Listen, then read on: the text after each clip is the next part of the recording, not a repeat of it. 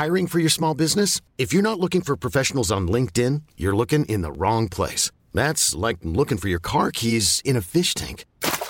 LinkedIn helps you hire professionals you can't find anywhere else, even those who aren't actively searching for a new job but might be open to the perfect role. In a given month, over 70% of LinkedIn users don't even visit other leading job sites. So start looking in the right place. With LinkedIn, you can hire professionals like a professional. Post your free job on linkedin.com slash achieve today. Y va Allez Allô Vous savez quel épisode c'est C'est l'épisode Je crois 57. qu'on nous prend des bails, nous. Je fais tellement pas confiance. C'est l'épisode d'après celui d'avant. Allez, je je suis parti. Bonjour tout le monde, bonsoir, comment ça va? C'est Louis Petrouska Ouais, elle a mué. C'est faux. Loulou n'est pas là, Loulou est en vacances parce que vous savez quoi? C'est Les vacances. les week-ends et tout ça, les longs machins, les trucs, les gens ils prennent des vacances, ils se reposent, c'est normal. C'est grâce à la SFIO qui se sont battus pour les congés payés en 1936. Vous souvenez-vous Merci Oh, putain, la Je savais que ça allait être SFIO. chiant ce podcast avec des hommes de plus de 40 ans. Ah Ça commence. C'est pour ça que tu m'as dit de venir. En fait, elle m'a canardé, elle me dit viens on va boire un verre et avant on fait un podcast. C'est ça la France communiste. C'est les journées, les se jours, les jours payés. les il y a un podcast. Ceci dit, j'étais à deux doigts de proposer à Kalindi d'inviter Naël et là je me suis dit quand même ça ferait trois mecs plus Kalindi, ça ferait bizarre. Bah, je vous aurais clashé de ouf. Hein. Moi, avec trois hommes, c'est moi qui dirige. Oh. Ah, sûr, ça hein, moi, y je est, suis la commandante. Hein. Oh. Nali me dit tout le temps, t'es pas la commandante. Je lui dis, bah, avoue que si. Et après, il me fait, ouais, j'avoue. euh, avec, avec un air de victime. Bisous. C'est Naël, charmant. c'était, euh, C'était déjà la star euh, du podcast euh, en live hein, un petit peu. hein. Putain, j'avoue, c'était abusé. Il était trop là. Naël? Ouais. Mais les gens étaient contents. M'envoyer des messages gentils. Merci, Naël. Bon, et vous avez entendu cette douce voix que peut-être vous connaissez si vous êtes, Bonjour. si vous êtes sur Mademoiselle depuis un petit moment. C'est Mimi. C'est ça. Mimi aussi est en vacances. Mimi, est de- Mimi a mis une robe parce qu'elle est dans un mariage. J'ai vu. Oh. Elle a Elle une- a mis une robe noire. Bon, c'est déjà une robe. Et un push-up, elle a dit. Ah ouais? Oui, elle a dit ça avant de partir. Elle a dit c'est la première fois que vous me verrez en robe et en push-up, les mecs. Préparez-vous, euh, ce sera pas tous les jours. Fracture Trop bien. nette de l'œil droit. Personne n'a plus âgé d'Europe. J'avoue, t'aurais été avec trois mecs Ah d'un bon. âge euh, certain. Oui, Habitude. Et donc pour te présenter Alison, tu es Alison. Oui, euh, l'ancêtre de Manu, qui jadis travaillait à Mademoiselle. dans, dans- voilà, dans une autre vie, euh, il y a un an. oui, c'était il y a pas si longtemps que ça. Ouais, j'ai l'impression que ça fait plus longtemps. C'était un an, il y a un an et demi, non? Hmm. Un peu, un peu moins. C'est pas très grave, les gens s'en foutent à la limite, mais en tout cas, t'as été là pendant un, un petit moment chez Mademoiselle pour, pour t'occuper de la rédac beauté, de la rubrique ça. beauté. C'est ça. Et des fois, je faisais quand même des petites blagues euh, pour de Game of Thrones, pour Kalindi et Mimi. Ouais, c'est vrai. D'ailleurs, tu, voilà. si je me trompe pas, quand euh, cette euh, vidéo, euh, enfin quand euh, ce podcast sortira, tu seras passé dans le dans le- dans l'épisode de Game of Thrones, enfin du podcast Game of Thrones avec Mimi. Ah, Oui. Et d'ailleurs, c'est pour ça que ça peut pas être un de mes kiffs euh, que le monde entier vibre euh, autour d'une série euh, Ah bah, qui glorifie le- la consanguinité. je connais, du coup, je dois tout garder. Je dois garder ma diarrhée verbale martinienne pour Mimi, du coup. ah. Je, ça sera pas ça. Bah, si tu parles de, si tu, si, si tu digresses sur Game of Thrones dans les mois qui fait, c'est sûr que ça va être un peu long, quoi. Mais Bah oui, c'est pour ça dit, Mimi le fait depuis pas. environ un mois, ça, C'est vrai. c'est pas très grave. mais On même avant, elle a toujours fait. Mais Chaque normal. épisode. C'est Finalement. clair. Et t'as fait des vidéos des- aussi sur Mademoiselle. Oui, j'ai fait des vidéos. C'était C'est vrai. C'était euh, les débuts euh, du planning. euh, lundi, c'est mode. euh, Ouais. Mardi, c'est Sister Sister. Le début du YouTube Squad. C'était ça, les débuts. C'est vrai. Et après, j'ai vu, euh, vous, elles ont toutes pris leur envol, chacune de leur côté. C'était Ouais. cool aussi. Bon, bah, en tout cas, clair. bienvenue. C'est trop bien. Et puis, il y a Kalindi qui est là. Salut. Bonjour. Ça va? Bah moi ça va très bien. C'était bien? J'étais. euh, La vie? était bien. La vie, Euh, oui globalement j'étais pas va là au dernier épisode. Ça va bien? Je m'excuse. Cool. Ouais. Euh, je sais même plus pourquoi j'étais pas là, mais Pourquoi pour une raison sans là? doute euh, tout à fait valable. T'es sûr Et Cédric, ça va? T'es relou toujours ou pas de parler euh, au-dessus des gens? Non. Ça va mon Cédric? Oui. Oh là, là il a là. le teint frais. Qu'est-ce qu'il est beau. Concis. On m'a dit d'être concis. Pour une fois. Cédric D'accord. s'est fait remonter les bretelles parce qu'il arrête pas de parler. Alors on lui a dit ferme ta gueule à ce prochain épisode, merci. Pas. On va voir s'il respecte la nouvelle Oh là consigne. là. Mais moi, j'ai peur oui. maintenant de parler. Non, toi ça va, c'est lui. C'est lui qui, qui a du mal, d'une manière générale. Pauvre Frédéric. Bon, Oui. euh, j'ai pas, j'ai pas du tout préparé de commentaires parce que comme Ah, euh, on sait pas trop, la semaine passée il y avait pas eu de laisse-moi kiffer, désolé, mais en fait c'était un peu compliqué effectivement avec les avec les ponts, les machins, il y avait il y avait plus personne, euh, donc on ne sait plus, mais en tout cas le, pour le prochain épisode il y aura des nouveaux commentaires sur l'épisode de pas du tout de de celui-ci, de cette team. Hein, on va faire ça? Il y aura des commentaires et les gens de d'habitude. Écoutez, moi je suis intérimaire, je, je fais de mon mieux. hein, croyez-moi. Le mec, c'est le taulier. Ouais, je suis intérimaire. J'avais juste un truc à dire. Ouais. par rapport à un, un LMK sur où j'ai j'ai parlé de ce de ce documentaire fabuleux qui s'appelle The Dawn Wall et que j'ai oublié de vous de vous dire dans le dans le dernier euh, dans le dernier épisode, c'est qu'il y a plein de gens qui m'ont dit il faut que tu contactes ton cousin américain pour qui te procure ce documentaire fantastique qui s'appelle Free Solo et qui a gagné le documentaire de l'Oscar euh, cette année. ouais. Euh, et c'est un gars. Alors j'ai pas encore regardé. J'ai appelé mon Cousin mon cousin, il me l'a envoyé et tout. Je suis bien et je l'ai pas encore eu le temps de regarder. Euh, mais c'est le mec qui fait exactement la même montée. Tu l'as vu ou pas de Don Wall? Non, je, je l'ai pas vu. euh, C'est le gars, il monte le, le fameux rocher de Yosemite là, tu sais. Oui. Euh, et il, il fait en sorte de tout monter comme ça, de, de A à Z en une fois. Mhm. Euh, donc c'est vraiment un truc de zinzin. Et surtout, il prend une, euh, il prend une route qui n'a jamais été prise. C'est-à-dire qu'il invente une route pendant 7 ans de du truc qui apparemment n'est pas grimpable et il décide de le grimper. Le mec invente des routes.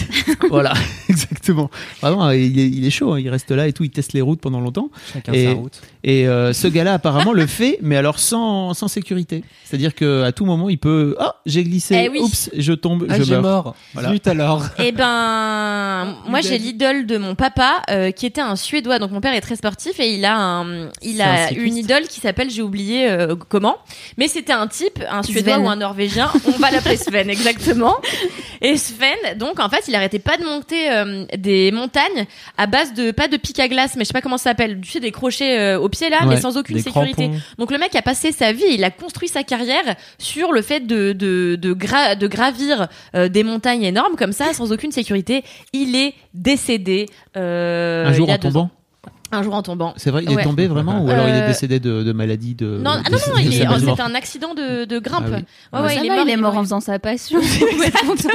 Non, mais je pense, hein. Faites ce que vous aimez. Vous êtes mort en avalant une bite? Bon, bah, c'était. C'est mieux que C'était votre faire, métier, euh, bon, renverser par une Twingo. Quel Ça enfer. n'avait aucun rapport. Je pense que c'est important, tu vois, t'es une étoile filante. Et hop, voilà, tu vois. bon, cool. Euh, Est-ce que euh, on peut commencer peut-être par, euh, par les mini-kifs? Bah oui, Alors, je, je C'est propose c'est-à-dire qu'on n'a jamais fait 43. autrement. je, je propose d'insérer ici. si, sauf si vous aviez des trucs à dire sur, euh, sur vos derniers, vos derniers Laisse-moi kiffer, vous avez des Euh, commentaires non, et tout. mais en fait, puisqu'on n'a pas de commentaires, je voudrais juste prendre euh, 15 secondes pour dire que je pense que tous, on reçoit euh, des commentaires des abonnés qui sont vraiment trop cool. Et je voulais remercier encore une fois les communautés qu'on a respectivement et même généralement. Parce que euh, laisse-moi kiffer, ça nous apporte beaucoup de bienveillance, beaucoup de gentillesse et ça fait beaucoup de bien au quotidien. Donc merci. Voilà. Moi, j'ai que des commentaires méchants de gens qui me disent je t'écris juste par pitié, donc. Mais franchement, je prends ce qu'il y a sur la table. D'accord, merci. Comme ce jour où t'as découvert qu'il y avait des gens qui t'écrivaient sur Insta parce que t'avais Il Pour y avait genre euh, mettre 100 un 000 peu, notifications de story que je pouvez plus voir. pour te mettre un peu dans Il a le bail. Alison, un jour, il nous dit Ouais, bah, personne m'écrit en DM. Et vraiment, on lui fait Attends, t'es sûr? Parce que nous, tout le monde nous écrit. On est allé voir dans ses DM, il avait genre 70 messages non lus, c'est juste qu'il savait pas où aller. Quel bolos. C'est compliqué Instagram, je préfère Facebook, c'est simple. Bah, c'est pour les gens de ton âge. Alors, qui veut démarrer ce mini-kiff Euh, toi- pas toi, Alisson. Bon, alors, Plouf, Cédric. plouf, Cédric, une vache Allez, Cédric. Comme ça, on te time. Ça, c'est trop geek. Ça, c'est Oh merde, il est vraiment en train de chercher là. ça, c'est l'enfer du geek. Bah, bienvenue dans notre équipe. Ah, c'est ça votre vie Mais du coup, c'est la brigade du kiff sucré salé. Bah, Yes. c'est ça qui est un peu compliqué. ouais. C'est ça. C'est que ça se Ah mélange, ouais. tu sais, c'est important de C'est mélanger. une brigade famille recomposée aujourd'hui. Bah, oui, oui. Mais moi, j'avoue, euh, c'est sympa. Mais on aime bien nos familles respectives aussi. C'est sympa, mais. Non, mais c'est pour dire à Mimi et Louise, quand elles nous écouteront, qu'on on pense Ah oui. à elles fort. Bah, de toute façon, C'est Mimi, elle clair. écoute pas. C'est ce que j'allais dire. Donc, au moins, c'est clair. Moi, c'est pareil, quand j'y suis pas, j'écoute pas. C'est vous nos vrais parents. Alors, on a meublé un petit peu pendant que tu choisissais ton mini-kiff en direct live, euh, Cédric. Moi, Je- j'ai fait un, de- un fichier avec des kiffs. Du coup, je vais, je vais prendre un podcast. Parce que sinon, j'ai une chaîne YouTube qui, qui explique comment. euh, non. C'est un trop un truc de geek de l'enfer. Allez. J'ai reçu des commentaires qui me disaient c'est bien que tu parles de trucs de geek et de manga parce que euh, vraiment même si tu te fais tailler, on est tous là pour euh, Deux tous là commentaires. pour soutenir. Il y avait la team Tetris et euh, et il y avait la team des gens qui ont acheté Céleste et qui ont fait c'est trop bien, j'adore, merci. Ils étaient quatre. Tout à fait, c'est vrai. Donc ce Bah, c'est podcast, déjà ça. c'est quoi Mais non, Euh, quatre, c'est le l'inclusion, zéro. l'inclusion des C'est minorités important. et C'est des important. minorités geeks Oui. qui écoutent ce podcast. On dirait Oh, Cédric, il est toujours au collège. Ils nous cassent les couilles, hein, vraiment. Exactement ça. Alors vraiment, autant quand t'étais au collège c'était de la merde, mais maintenant ils vraiment ils sont ils sont là, ils sont à la mode les geeks. Donc vraiment on commence pas à faire Hein style oh, on est on est plus aimé, euh, ça suffit quoi. Allez go. Après, Florent, ils sont Big tous up. de gueule, tout Big seuls. up les geeks. Non mais les geeks ils sont là quoi, tu vois. Il, euh, il y a 20 ans ils étaient effectivement. Au Et là, ils sont tous vrai. en train de Et là- pécho et là, parce qu'ils ont tous les rêves, quoi. Bah oui. de Et ouf. C'est vrai qu'il pécho. Je sais pas. Les geeks pécho, mais si. Cédric, ce podcast, qu'est-ce que c'est. C'est un podcast qui est sorti il y a pas longtemps que j'ai eu euh, que j'ai eu la chance en plus de pouvoir écouter en avant-première. Qui s'appelle 1000 degrés. Et donc c'est le travail de deux meufs qui s'appellent Adèle Humbert et Émilie Denêtre qui sont deux journalistes euh, d'investigation qui en fait ont lancé ce truc qui est une série je- 10 épisodes sur euh, la contre-investigation d'un fait divers qui s'est passé dans la banlieue de Toulouse dans les années 90. Donc, en 94, dans la banlieue de Toulouse, dans une ville qui s'appelle quelque chose, euh, il y a un couple qui a une boîte de qui fabrique des lentilles de contact. Et un jour, il y a une espèce de boîte en, bois euh, devant leur magasin un matin. Et donc, ils embarquent la boîte, ils commencent, et le, le, le, monsieur du couple, il ouvre le truc, et le machin explose. Et euh, donc, c'est euh, rempli de bouteilles d'essence, de vis et tout ça. Donc, euh, explosion, ils sont, ils sont gravement blessés. Et donc, ils sont embarqués immédiatement en urgence, tout ça. Et directement, ils disent aux gendarmes, ouais, c'est Daniel Massé qui a fait ça. Alors, qui est Daniel Massé C'est un de leurs anciens collègues dans une boîte qui faisait, dans une grosse boîte qui faisait des lentilles de contact avant, dont ils sont tous partis. Et euh, qui, en fait, les aidait un petit peu à installer des machines qui étaient genre un peu un bricoleur, machin. Et ils ont eu un espèce de différent sur une question de rémunération de thunes, machin. Et ils étaient persuadés, donc, euh, ils ont dit aux gendarmes, c'est lui qui a fait euh, ce colis piégé, c'est lui qu'il faut arrêter. Donc les gendarmes sont allés voir Daniel Massé. Tu sais, il y a un peu ce côté, euh, c'est la petite ville et donc c'est le mec que tout le monde aimait bien détester dans la petite ville, quoi. Mhm. Donc ils vont le voir. Making a. Murderer quoi, tu vois, c'est C'est ça. Le mec est tout trouvé. Et donc le gars, euh, en fait, euh, ben passe en procès et pendant huit ans, il y a procès et reprocès et reprocès. Il est acquitté au bout de huit ans de différentes procédures judiciaires, mais c'est début 2000 le moment où une directive européenne passe qui permet de faire appel d'un acquittement. Et donc, poum, euh, le procureur euh, fait appel de l'acquittement et Daniel Massé est condamné à 25 ans de, de, de, de prison. Et il en fait 15 et il est sorti donc l'année dernière. Euh, l'année dernière. Et donc ça, c'est ce qu'on appelle euh, l'affaire. euh, je crois que c'est l'affaire Massé, ce truc-là. Et donc c'est un fait Ce serait divers. logique. Hein, c'est- Ouais, make sense. Et donc c'est un fait divers, donc voilà, qui date d'il y a euh, 25 piges maintenant. Et en fait, euh, c'est deux journalistes d'investigation qui avaient fait le podcast avant Les Petits Revenants sur les enfants qui revenaient de Syrie. Euh, Feel good à fond, mais super bien, un truc en trois épisodes, euh, vraiment cool. Euh, commandité, je crois, par Feu euh, Boxon. Et euh, donc en fait, elles reviennent sur l'affaire. Elles vont interroger en fait donc euh, le couple euh, qui avait été victime donc à l'époque. Elles vont interroger Daniel Massé et elles refont un petit peu la contre-investigation de cette histoire-là. Donc là sur le pitch, ça ressemble vachement à Serial, cette, cette ce podcast qui a fait qui a vraiment qui a été un énorme Le succès aux. États-Unis, ouais, the podcast. Sauf que là, du coup, il y a un vrai côté où elles vont interroger un petit peu tous les personnages. En plus, c'est beau- beaucoup de gens du sud, donc ils ont des accents et des expressions qui sont un petit peu, euh, un petit peu cocasses, euh, dirons-nous, Chocolatine. et qui sont, Oh, et qui sont charmantes, charmantes en même temps, et un petit accent comme ça chantant tout en parlant d'explosion de colis piégés. Donc c'est assez, euh, assez ouf, quoi. Et du coup, il y a un vrai côté genre un peu euh, théâtre humain. euh, tu vois, genre c'est comme si Balzac en fait avait écrit euh, Serial finalement cette histoire-là. Elles ont bossé avec un super réalisateur sonore pour mettre en son euh, toute cette histoire-là, toute cette histoire-là, et donc c'est trop bien. Je crois qu'il y a deux épisodes qui sont publiés jusqu'à maintenant. Il y en a donc 10 en tout et ça euh, se publie de façon hebdo. Et donc en fait voilà, on les suit à travers la contre-investigation. Qu'est-ce qui s'est passé? Pourquoi le procès il a pas été euh, Pourquoi est-ce qu'ils n'ont pas poursuivi ces pistes et ces pistes-là qui auraient innocenté, innocenté Daniel Massé? Qu'est-ce qui s'est passé? Pourquoi tout le monde était tellement contre lui et machin?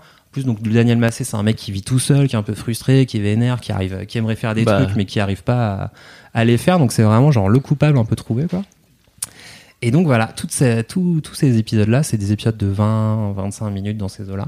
C'est trop bien, ça fout un peu les boules et vraiment des fois ça, ah, les gros sanglots dans la voix et des fois c'est rigolo et c'est vraiment trop bien. Et donc en plus c'est leur premier podcast euh, à, à, à elles en tant qu'elles ont lancé leur studio avec ce podcast-là. Trop bien. Donc c'est deux meufs qui en plus sont trop, sont vraiment trop cool et elles, font, elles ont fait un travail de ouf et Inch'Allah ça va, ça va payer, elles vont avoir plein d'auditeurs. Et euh, vraiment, c'est, enfin, c'est vraiment trop cool. Et c'est un gros taf, quoi. Elles ont, elles ont bossé sur le truc pendant des 6 ou 7 mois. Euh, voilà, donc c'est vraiment trop bien. Comment t'as fait pour mon- l'entendre en avant-première. Bah, euh, elle m'avait invité à, à l'avant-première de, de, du, de, de 1000 degrés.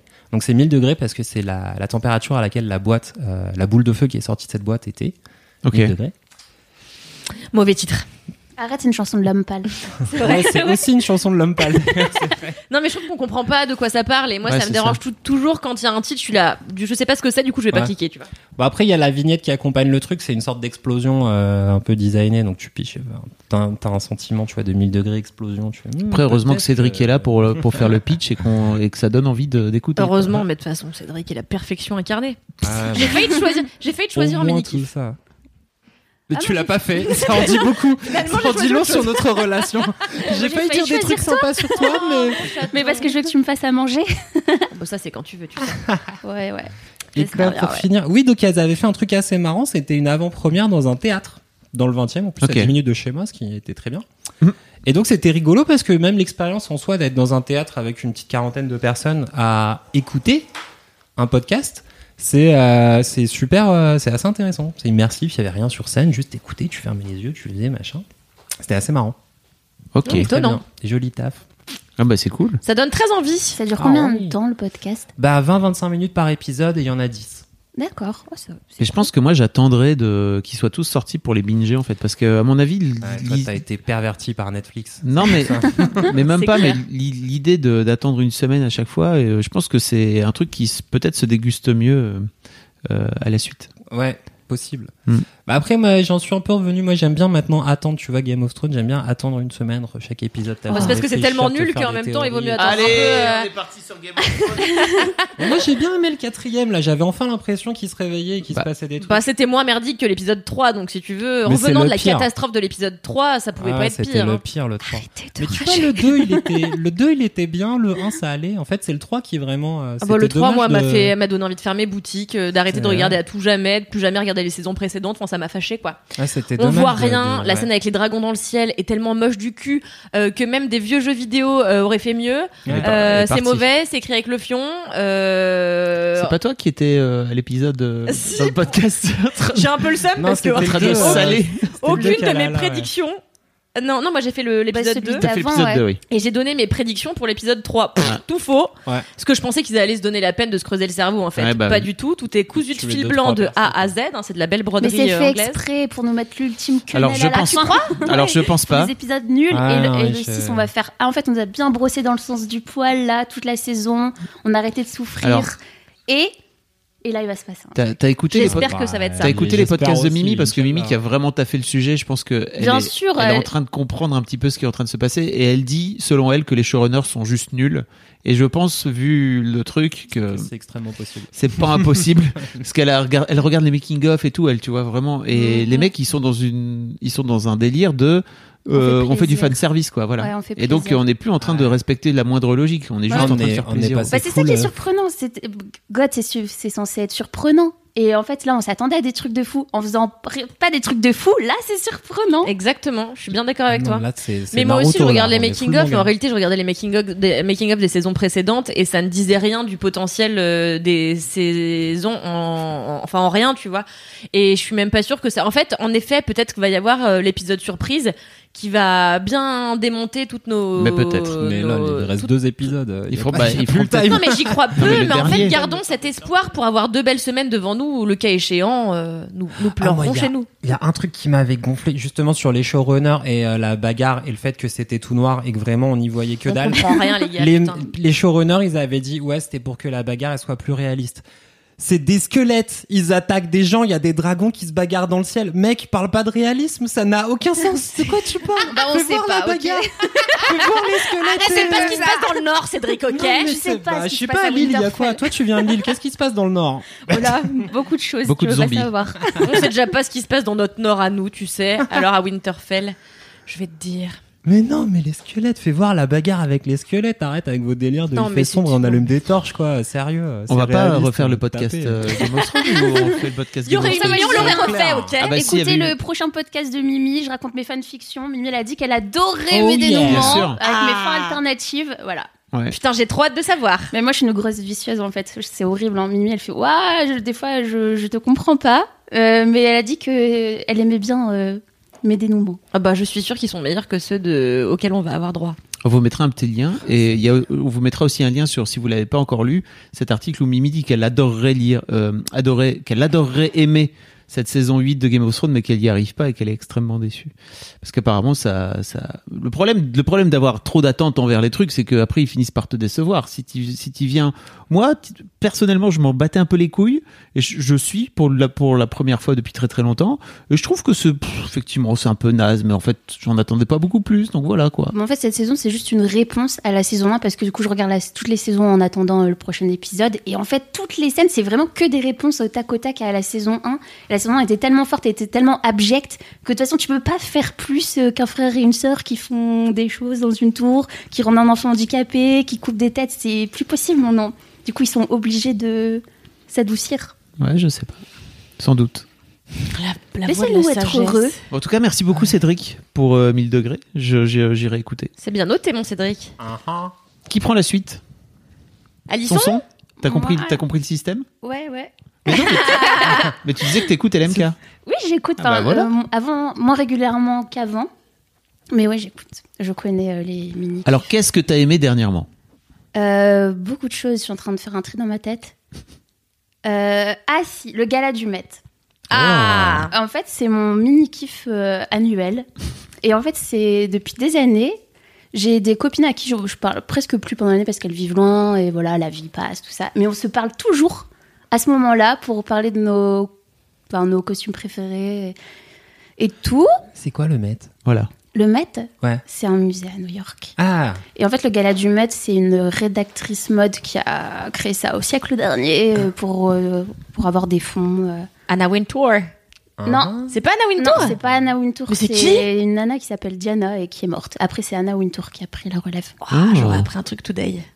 Ouais, et Trop du coup, cool. j'adore. C'est tout ce que j'aime bien des gens snobs, insupportables, narcissiques, euh, du gratin de New York. Mais non, en fait, c'est cool parce que. Enfin, je sais pas, ça a une, ça a une image bénéfique de la mode et de l'art. Parce que quand il y a des événements, bah, toi, tu sais, Cannes et tout, tout le monde scrute les tenues, alors qu'on s'en fout, en fait. On est là pour les films, alors que là, c'est vraiment le tapis rouge qui compte. Parce que c'est un événement caritatif et il y a des trucs Et les costumes sont surtout zinzin. Et c'est surtout les thèmes. Enfin, j'ai regardé des thèmes d'avant parce que du coup, j'ai toujours été à fond. Il y a Dragon de Mandchourie. Comment tu t'habillais comme ça, tu vois Ou euh, le costume russe euh, de, je sais pas, du XVIIe siècle. Enfin, des trucs tarés, quoi. Et c'est trop bien. Et chaque année, j'apprends plein de trucs. c'est quoi un dragon de Mandchourie C'est genre le cousin du dragon de Komodo ou? Euh, j'ai- pas la ref. Apparemment, c'était euh, un, c'était sur de l'art chinois. Mais c'était en 1879, j'en sais rien, un truc comme ça. C'est les dragons chinois avec des gros yeux là qui... Peut-être. sans doute. D'accord. Non, mais c'est trop bien. Et du coup, les Mais stars. j'ai pas euh, trouvé sur Getty Images. À chaque fois, je regarde pour retrouver les, anciens, euh, les anciennes tenues. J'ai pas trouvé. J'étais deg.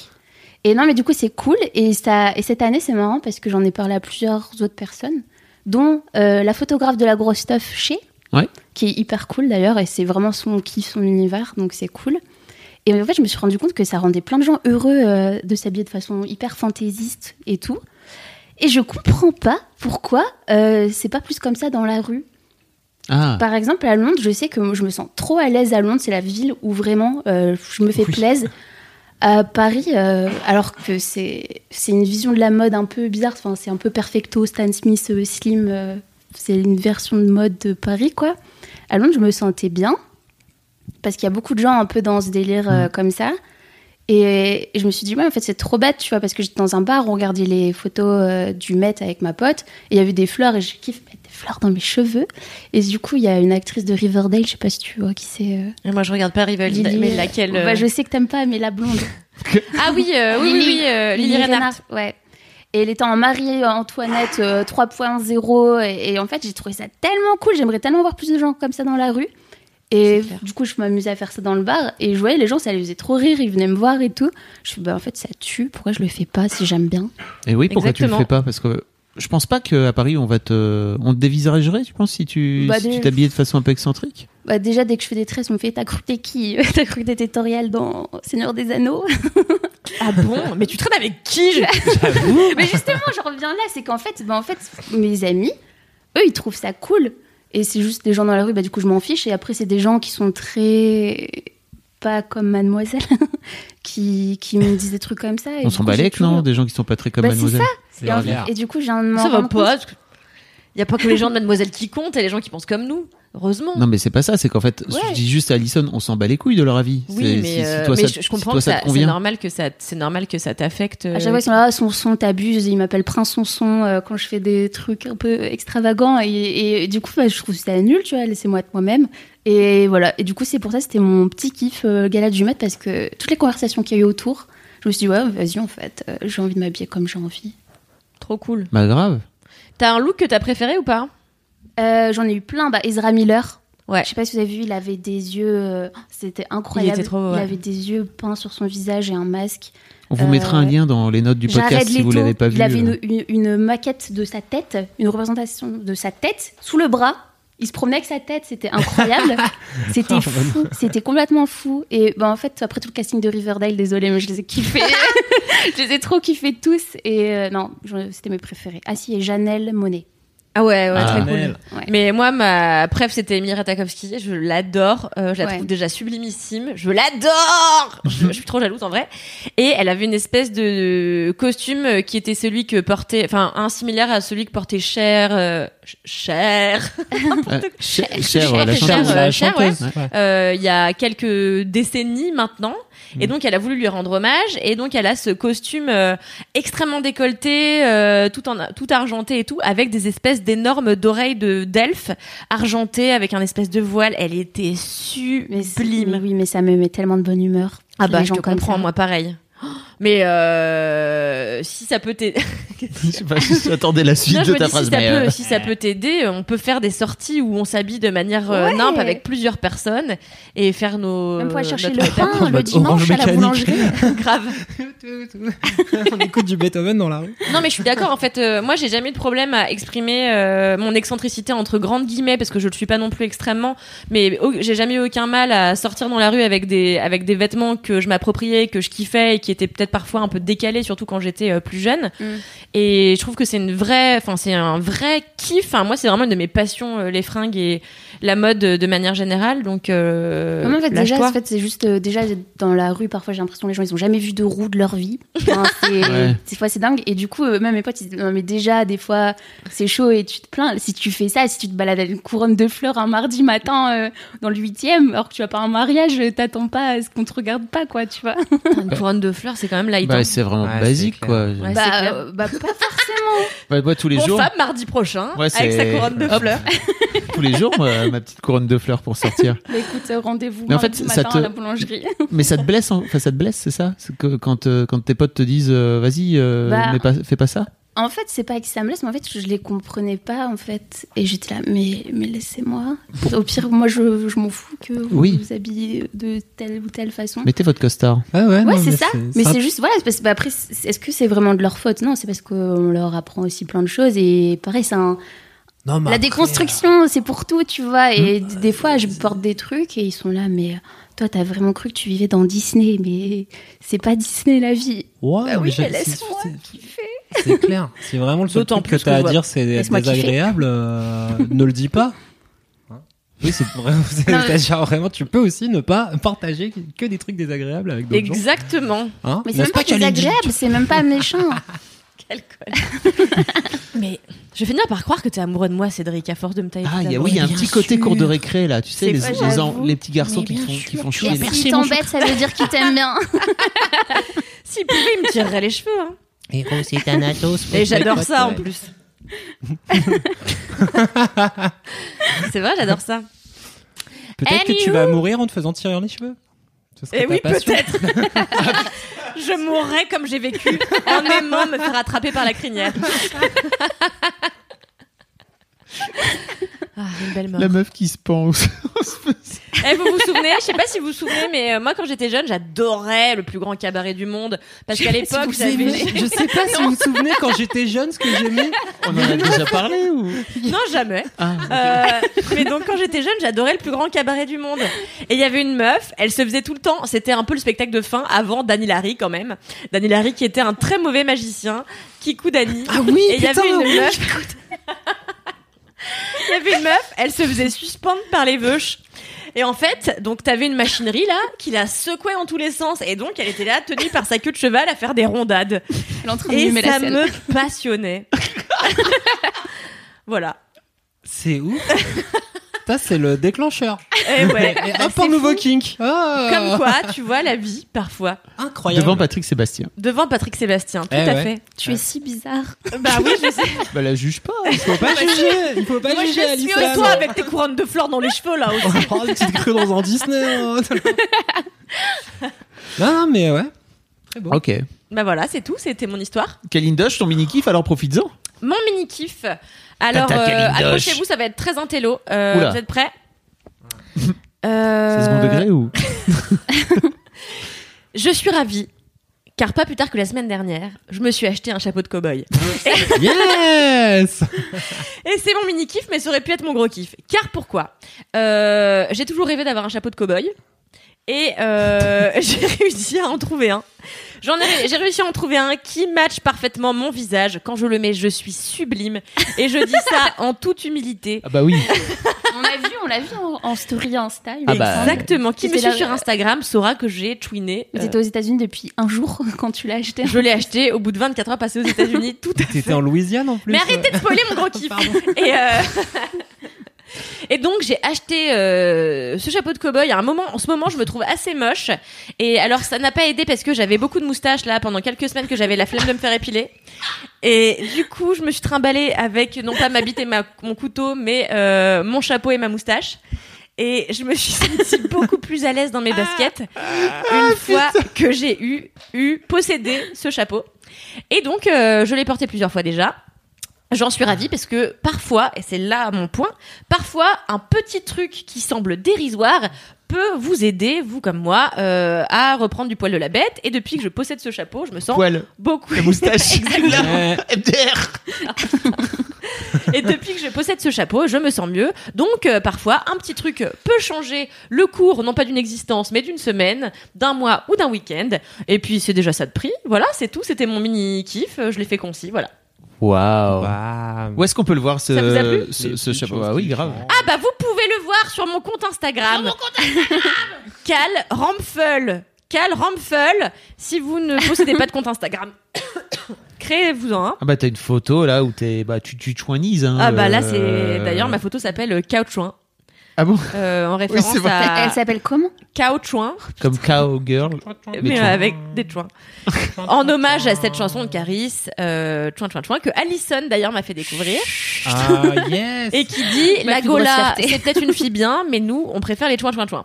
Et euh, du coup pendant un temps j'ai dit ça pour toutes les trucs dès que j'allais faire mes courses, je lui disais à Naël, tu vois cette mandarine là, c'est peut-être une mandarine bien, mais nous on préfère les chouin chouin chouin. Mon dieu, j'ai créé un monstre. Ça doit être long. J'ai Tellement d'empathie pour Naël. Ça doit être long Mais parfois il y sa avait vie. Camille qui t'a appris ça, il me semble. Ah bah oui, Camille est toujours bien placée pour m'apprendre tout ce qui est à base de chouin, pute euh, et tout dans les dans les chansons de rap. Et c'était dans un Uber qui allait à la grosse stuff. Tout à tu fait, comme quoi apprise. Eh, j'ai une bonne mémoire. Oh. le Mademoiselle Extended Universe. Écoutez, Caris avant une grosse stuff. Pas la même ambiance quand t'arrives à la grosse stuff. Et euh, voilà, c'est tout ce que j'avais à dire. Trop bien. Voilà. Et toi, Fabrice Florent? Euh, Charlotte Dons, ton mini alors moi, je, je voudrais, je voudrais dire que j'ai refait du basket il y a pas très longtemps Ah, trop bien. parce que j'ai plus mal au dos. Ah. Mon dos est soigné désormais. Je n'ai plus de problème de dos. Et donc, qui dit plus de problème de dos dit la capacité de pouvoir refaire du, de l'activité sportive De la sans, basketball. avoir- sans avoir envie de crever ensuite. Trop cool. C'était quand la dernière fois que t'avais fait de la basketball Euh, en fait, j'y vais très régulièrement avec mes filles, euh, mais je faisais que de faire des shoots parce que vraiment j'avais mal au dos. Euh, on, on va, on va le, le dimanche après-midi souvent. On va, on va passer une heure ou deux là-bas à, à shooter. Elles sont, elles savent pas jouer trop au basket, mais elles- ça les, ça les fait marrer. Et puis je leur apprends des petits tricks et tout, tu vois. Euh, donc c'est, très marrant. Sachant que t'as joué au basket pendant super longtemps. J'ai joué au basket jeune, hein. pendant 20 ans. Eh ouais. Et j'ai arrêté comme un wow. connard le jour où j'ai commencé à bosser parce que en fait ça me saoulait.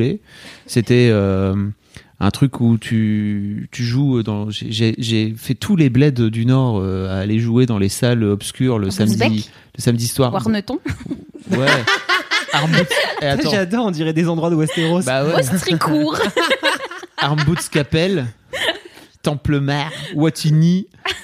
Watini, on dirait un crew de rap. Coup de Je connais aucun de ces endroits. Je suis jamais dans le Nord. branche. Bah non, Camille, mais- elle refuse de venir aller. Je l'ai invitée maintes et maintes fois. Elle veut pas. Elle pas dit dans le non, c'est moche. Ah Elle oui. Je vais pas dans le Nord. Mais tu- Ah non, c'est clair, Aline, c'est bien. Pardon. Mais en fait, euh, effectivement, il y a plein de bleds et j'ai passé beaucoup, beaucoup de temps là-bas. Et euh, c'était bizarre. Mais samedi soir, en y repensant un petit peu, mais bon, c'était sympa. Euh, et j'ai arrêté, euh, j'ai- quasiment arrêté. Je sais pas pourquoi, parce qu'en fait, j'ai joué énormément. Euh, pendant, euh, je faisais parfois quasiment euh, 8 heures par 8 heures par semaine. Je faisais deux matchs par week-end. J'allais arbitrer. je, faisais, j'arbit- je faisais de l'arbitrage. En plus, c'était trop bien. Trop cool. J'adorais arbitrer. Et, et puis j'ai arrêté quasiment du jour au lendemain comme une sorte de crise d'ado, mais à, à 20, euh, 22, 23 ans, où ça me saoulait. En fait, je n'avais plus envie de faire ça mes, mes samedis ou mes dimanches après-midi quand je bossais Mm. le week-end. Euh, et j'ai un peu de regret quand même, tu vois, d'avoir euh, d'avoir arrêté ce truc. Un jour, j'ai essayé d'a- d'aller dans un club là, dans le dans le dans le dans, dans mon dans mon quartier là. Dans quel type club Dans un. club de un club de, un club de basket, n'est-ce pas? Dans un club échangiste, ça s'est pas bien passé, voulait pourrait- pas bah jouer? oui, on pourrait penser à un sauna libertin. Bah un oui, j'étais venu avec mon ballon de basket en disant où est-ce qu'on où est-ce qu'on met le panier? Quelqu'un veut jouer avec les boules. Mais il y a des endroits bien dans le Nord. hein. Euh, Moi, mon patelin, c'est Marc en Barol. C'est un peu le King's Landing euh, du Nord. Ah, c'est clair. c'est clair. Franchement, c'est bien. hein. C'est clair. Ah, ça me fait peur, mais ouais. Marc en barrel, on dirait un chanteur de variété française. Mais ce soir, Marc en Mais ça, c'est- Barol mais ça s'écrit CQ, voilà, euh, à la fin. Marc.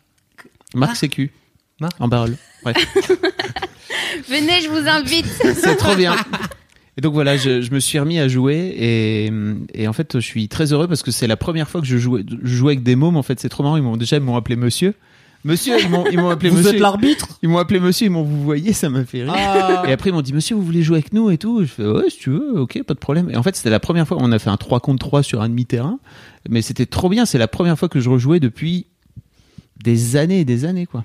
Ça m'a fait kiffer Tu vraiment. m'étonnes. J'avais des... Alors, le pire, c'est que j'avais des chaussures que j'avais pas ressorties, je pense, depuis euh, au moins 10 ans.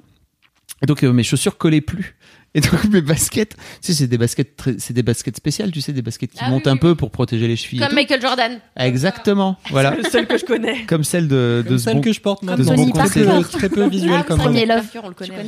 Et en fait, euh, mes, mes- mes baskets étaient tellement vieilles qu'elles se, elles se décollaient. Et donc, euh, en fait, j'ai fini par arrêter de jouer parce que mes baskets m- étaient complètement niquées. Et là, tout ce week-end, je suis allé en racheter parce que je me suis dit, Ah, trop bien, ça t'a dès redonné qu'il le. fait beau, le- je, je retourne, je retourne jouer avec les gamins. Hein. Et les gamins On partage un panier Je leur ferai ça.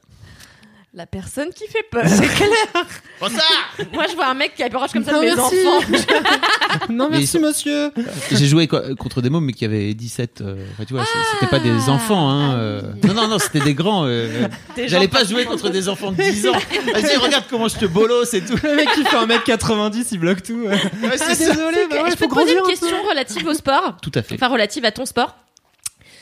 Quand je regardais les frères Scott, euh, quand j'étais au lycée, Lucas à fond, euh, eh bien, T'as coupé ton micro ou? ça doit être le micro de Cédric. Non, non. t'as- Voilà. Allô? Bonjour? Oui. Oui, donc quand j'étais au lycée, je regardais les frères Scott, j'aimais pas trop, mais bon, peu importe.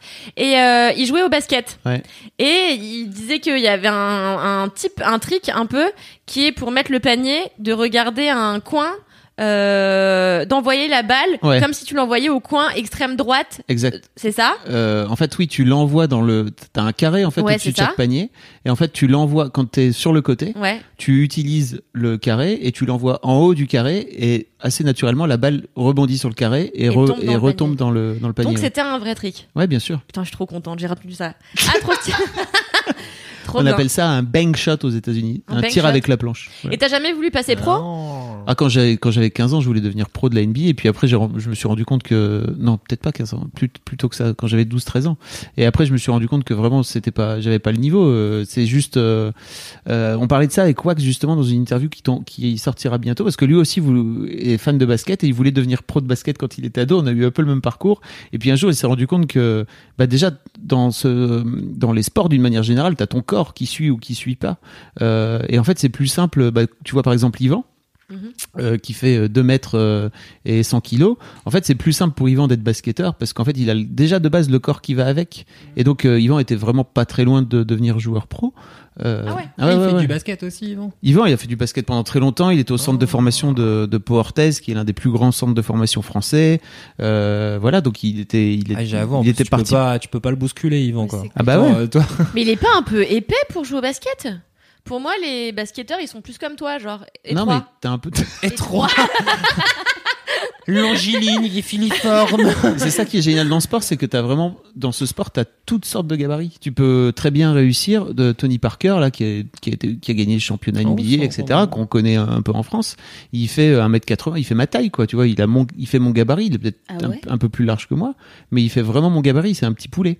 Et euh, T'as un truc de genre, les, les gros bastocs, qui sont en Et après- et ça court plus vite. Et après, en fait, Ça plus tu te rapproches du panier, plus tu, euh, plus t'es grand normalement. Et donc, t'as, Eh un- oui. t'as Ouais. notamment un mec qui, qui est plutôt connu, qui s'appelle Shaquille O'Neal. Je sais pas si t'as déjà vu, connais, Je- je- J'entends son nom. qui euh, fait euh, Il y a 2 des mètres jeux vidéo avec lui. 2 mètres 15 et 150 kilos, qui était un, enfin le, le mec, euh, c'est un énorme bébé quoi, vraiment 2 mètres 15. Il y a dans le, non mais 2 Un mètres 15 c'est un truc de bébé. maboule. T'as un truc où dans un, dans les magasins NBA ils ont mis leurs empreintes, tu sais, et leurs chaussures pour que tu puisses voir. Tu peux foutre ta main et en fait tu peux foutre assez aisément deux de mes mains dans une main de Shaquille O'Neal quoi, vraiment. C'est un truc de maboule. C'est fou. La balle elle est toute petite pour lui, la balle Mm. de basket C'est zinzin. pour sa main. Bon voilà, c'était ça. C'était Bah, c'est trop bien. Ouais, je suis très très heureux à 40 Comment ans. on Franchement, c'est les- plus stylé parce que moi, quand j'étais petite, je faisais de l'escrime Hmm. et j'ai Mais jamais voulu passer pro. C'est vraiment de la. Enfin, personnellement, j'aime pas l'escrime. Euh, j'ai détesté ça. J'ai fait ça pour faire plaisir. T'as vu comment je me suis rattrapée? C'est de la. J'aimais pas trop l'escrime. mes parents m'avaient forcé. En fait, à l'époque, euh, je voulais trop pas euh, faire de la peine à mes parents, donc j'avais dit ok. Et donc j'en ai fait du coup 7 ans, Euh, ce qui est long 7 ans quand tu te fais chier, que tu détestes ça. Ouais, c'est beaucoup Et en plus, j'étais ouais. assez médiocre. euh, voilà, j'avais une, adversaire qui s'appelait euh, Amandine et euh, elle gagnait tout le temps. J'étais très en colère. Je t'imagine tellement. Ah bah j'étais très Ah, mais je paierais pour voir une vidéo Mais de toi qui clair. fait ça. Avec bah, ton ça petit peut- casque d'apiculteur à faire. On dit un masque. Et Ah péter un plomb parce qu'elle a perdu. Non mais ça m'a filé beaucoup de coups de poux euh, cette histoire de masque. J'ai un Ah. ami qui a perdu un œil euh, d'ailleurs au à l'escrime. Oui, il fou fou fou fou. On dit toujours de jamais enlever le, le masque Ah oui. avant d'être dans le Ah. vestiaire et en fait ce con il s'est battu avec un gars euh, de manière un peu virulente. Ils ont enle- il a enlevé son masque, l'autre lui a foutu le fluorescent, le faire exprès bien Oh sûr, là. sous l'orbite comme Ah. pas une orbite. Ah, Un- dans la vraie vie. C'est Et c'est l'orbite, oui. l'orbite, c'est vraiment l'orbite. l'œil. Et donc euh, l'œil a sauté. Aujourd'hui il a Ah. un... histoire véridique. Et aujourd'hui il a un œil de verre. Vite bolos. Ah, yes. Ah là Ah, c'est plus qu'une vie de bolos hein. Putain. Albator. Boum. Ah et grave. Comment Bah. on appelle les habitants de Marcan-Ramble Sans transition. Marc en barole. Les Marc en Marquois et les Marquoises. Ah, ça va, c'est plus simple que ce que je pensais. Marc en Belois. Marc en Belois, ouais, c'est pas. Non. Mais je, je peux poser une autre question sur le sport? Oui. Est-ce que, euh, est-ce que le fait que toi t'en aies fait euh, à un bon niveau quand même pendant longtemps, ça t'a donné envie de en faire faire à tes enfants? Ouais. Et je suis un peu triste. euh, Bah, je- je- je- j'en ai parlé dans un de mes, dans un des laisse-moi kiffer, mais t'écoutes pas. Non. Donc, euh, Quel podcast? Quelle équipe? L'un des trucs, c'est que, l'un- des trucs que je regrette. le Boys Club aussi. l'un des trucs que je regrette entre guillemets dans, dans l'éducation de nos filles jusque là en fait c'est que on n'a pas j'ai pas réussi on n'a pas réussi parce que Kat elle faisait du volet aussi euh, quand euh, quand elle était plus jeune euh, à les mettre au sport de d'équipe Et, au- et parce qu'en fait, euh, Kim elle fait de la danse et Lina elle fait du cirque. Trop bien. Euh, et en fait, elles se démerdent plutôt bien toutes les deux. Euh, mais on les a, on n'a pas réussi à les mettre dans un sport d'équipe. Et j'aurais adoré les, les pousser entre guillemets dans un sport d'équipe. Et pourquoi pas au basket en fait, parce que ce sport, je trouve qu'il est assez cool et il est très complet. Euh, c'est à la fois un sport d'adresse, c'est un sport de où tu dois sauter aussi, où tu dois courir, où tu dois être capable de à la fois attaquer et de défendre. Et tu peux pas jouer, tu peux pas, t'es obligé de jouer avec tes coéquipiers aussi. Donc ça aussi c'est cool. Euh, Peut-être pas leur personnalité. Je sais pas. En fait, je pense à un moment donné que, en tant que parent, quand t'es, quand t'as des enfants très jeunes, tu les amènes, tu vois, dans des trucs. Après, ça prend, ça prend pas. Mais en tout cas, euh, j'ai jamais pris le temps où je me suis pris la tête à me dire, elles vont tester, elles vont faire du basket. Euh, ouais, l'un des trucs que je regrette, c'est ça parce que je pense que la, le, le, le, euh, le sport de compète, ça forge vra- le sport, euh, la compète d'une manière générale et, et le sport d'équipe, ça forge vraiment un caractère qui est assez positif et assez sain. Toujours Et- cette réaction, hein, au moment de la, de la ouais. compète. C'est pas grave la compète. teams. Pourquoi t'as réagi comme ça, Lisson Il y a deux teams. Parce que je- cette, cette maison, mademoiselle, est une maison serpentard. Et je suis une pouf souffle hippie. Pouf, souffle, hippie. Mais pourquoi tu dis ça? Non, parce que moi, on voulait me mettre dans des sports d'équipe. et J'ai trouvé ça horrible. Ça me saoulait. J'avais. En fait, ce qui me saoulait, c'est que je pouvais pas kiffer quelque chose sans que ça devienne une compétition. Ouais, J'ai fait, je voulais faire de la gym, bah, direct, fallait faire des compètes. Je faire dans ce classique, fallait, ça y est, fallait que ta pote, elle te torture à te faire Mm. faire le grand écart. Et ben, c'était chiant, quoi. Ça devient plus un plaisir, ouais. Ouais, juste envie de ouais, kiffer. même, même le, le foot, le basket, le volet, euh, j'étais là. ah. Ouais, mais c'est, je- moi je trouve que les, les filles d'une manière générale, on les pousse pas à la, à la compète. Et en fait, euh, je pense qu'on pousse beaucoup plus les garçons à la compète, euh, bah, parce qu'on les met plus naturellement au sport, enfin dans cette société, euh, et que on a tendance à dire les filles c'est pas grave, en fait elles vont faire de la danse ou elles vont faire. Et, et en fait, je, je, enfin ça c'est mes observations depuis 13 ans, et c'est pas pour mettre tout le monde dans le même dans le même sac, mais il y a un truc qui manque chez les meufs d'une manière générale, c'est cet ça peut esprit de juste une compète. personnalité. Enfin, enfin, je sais pas. J'avais des mecs qui n'ont pas l'esprit de compète, par exemple. Oui, c'est pour ça. Mais je te dis d'une manière générale, on a plutôt tendance à, à mettre les garçons dans des sports euh, et plutôt des sports d'équipe ou plutôt il y a de la compétition. Et d'une manière générale, on a plutôt à, à tendance à pas mettre les filles dans ces dans, dans, dans des sports.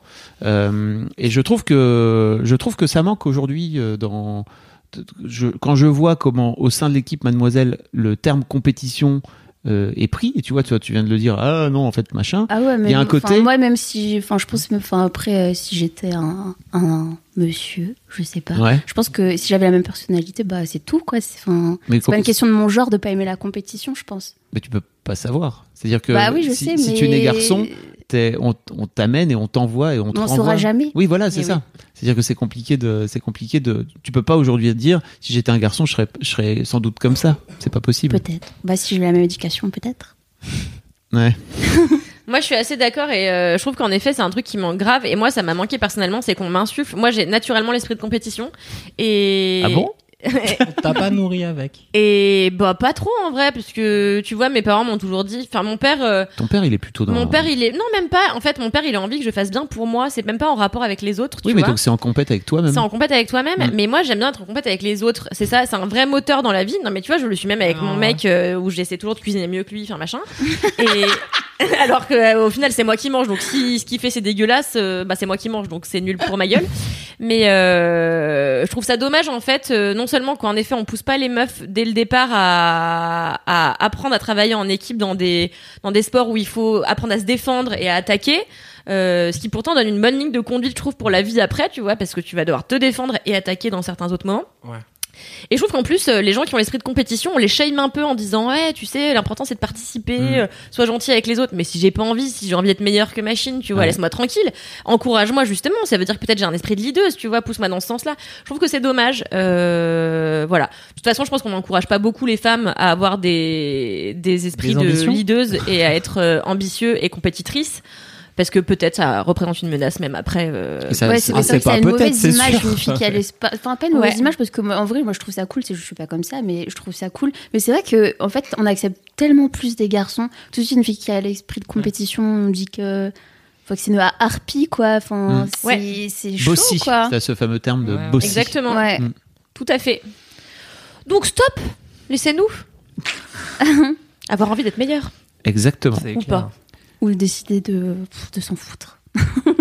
Mais euh... ouais, donc oui, des, un peu des regrets par rapport à tes enfants. Pas, pas des regrets, on verra. Peut-être qu'en fait, elles vont démarrer. Écoutez ce podcast et changer d'avis. démarrer non, mais je leur, je leur en ai déjà parlé et tout. Hein, mais, euh, mais en fait, euh, c'est pas grave, ça viendra ou pas à un Oui, moment oui. donné. Bah surtout qu'elle pratique déjà un sport et c'est Oui. plutôt l'essentiel, tu vois. euh, Ouais, mais Franchement, en cirque, ça a l'air trop stylé. le cirque, c'est très cool et en fait, euh, ça, ça gaine et tout. Elle fait du trapèze. Oh, yeah. Donc, euh, Oh, vraiment, elle est. elle tu, tu la vois, Lina, elle est stock, quoi. Elle est tcha comme ça. Mais, mais simplement, t'as pas un truc de, euh, t'as pas un truc de compète. Et l'autre jour, d'ailleurs, elle me disait, euh, elle a, elle a- il y, a- il y avait la possibilité de faire un, un spectacle facultatif entre guillemets et elle l'a pas fait parce qu'en fait, elle est un peu à la cool et en fait, elle est un peu détente et voilà. Et après, elle m'a dit, putain, je regrette de pas, de pas m'y être lancé parce qu'en fait, j'aurais dû sans doute taffer plus. Mais je me suis rendu compte euh, quand j'ai vu le truc qu'en fait, c'était trop cool et je Et lui ai ouais. fait, ah ouais, mais en fait, ça nécessitait de, de bosser en plus. Elle a fait, Ouais, oui, c'est vrai. next time. euh, Mais voilà, mais elle l'apprend. Elle Exactement. l'apprend, mais tu vois, il n'y a pas ce truc de, ok, en fait, j'ai envie de me dépasser, j'ai envie de faire mieux. Euh, Tu vois, Peut-être qu'elle savait pas qu'elle avait envie de se dépasser Oui. à ce moment-là. chaque, chaque chose en son temps. Tout je à suis fait. tout à fait d'accord. Bon, voilà. Merci Fab.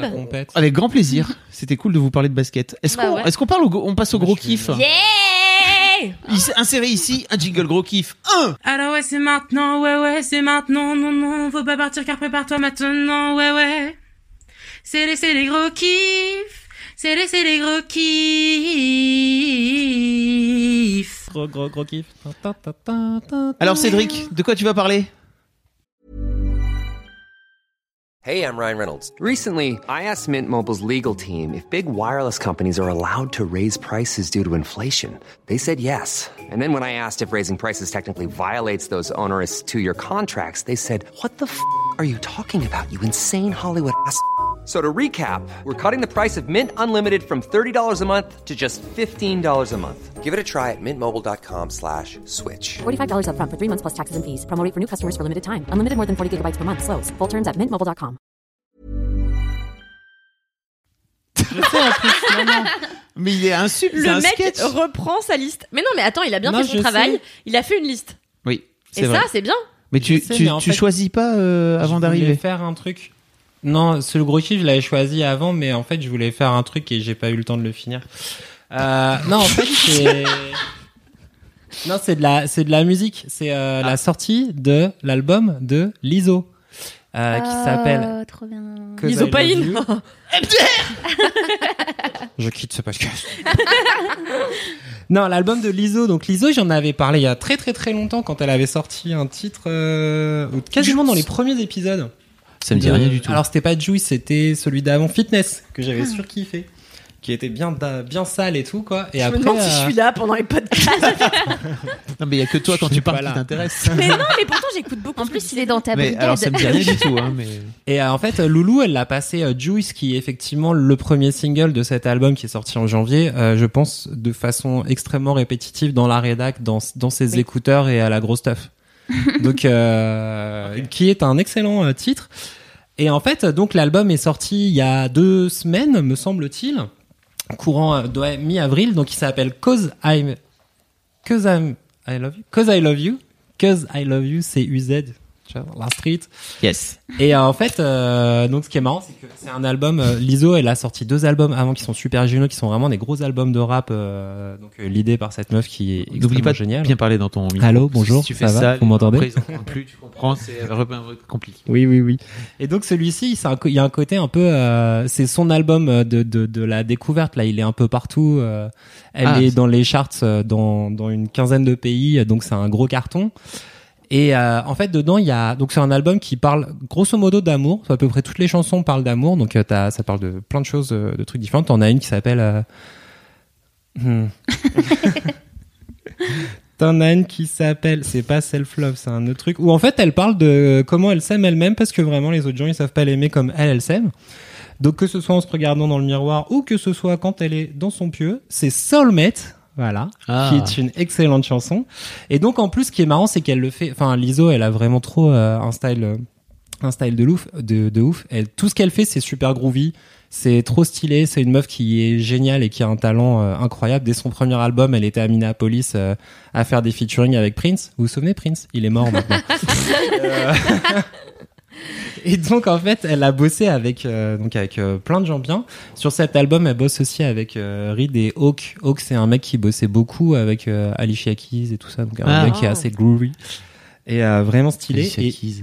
À l'ancienne. hein. Ah, tu la Ouais. kiffes, wesh. Ah ouais. T'as fait un regard de mec qui kiffe. J'avoue. Ah, j'ai vu kiffé Alicia Ouais, Keys. je sais te parler. Putain, c'est ton style. Bah, les meufs qui font du piano et qui ont une voix. Mais attends, ça. attends, euh, Non, moi je fais du piano et j'ai une C'est le genre voix. de beaucoup de personnes aussi. Ouais, j'avoue, même mon genre à moi. Mm. Ouais.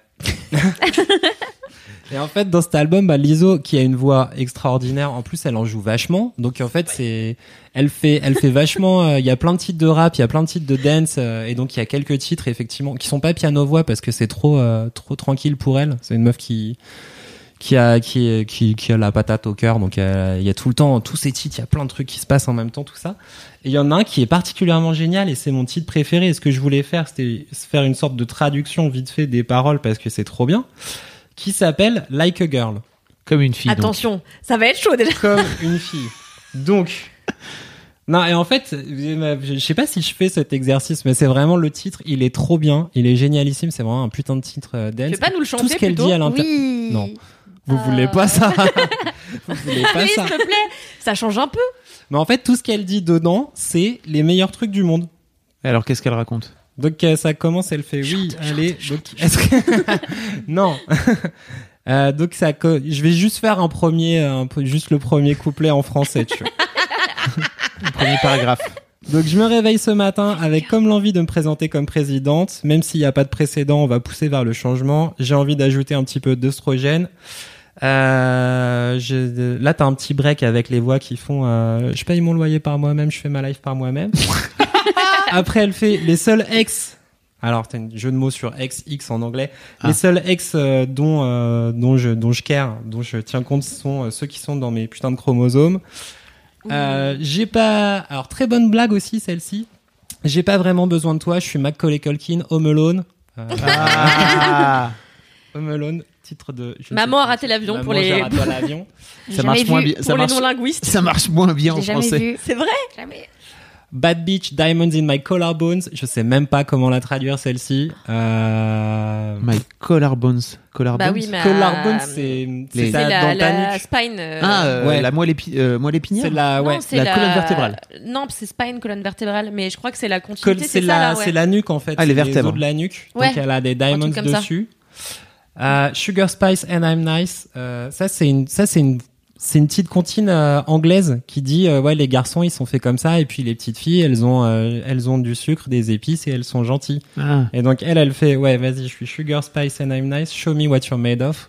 Donc moi je suis qu'est-ce qu'il y a Ah. vas-y euh, c'est quoi les autres compositions pour être une meuf?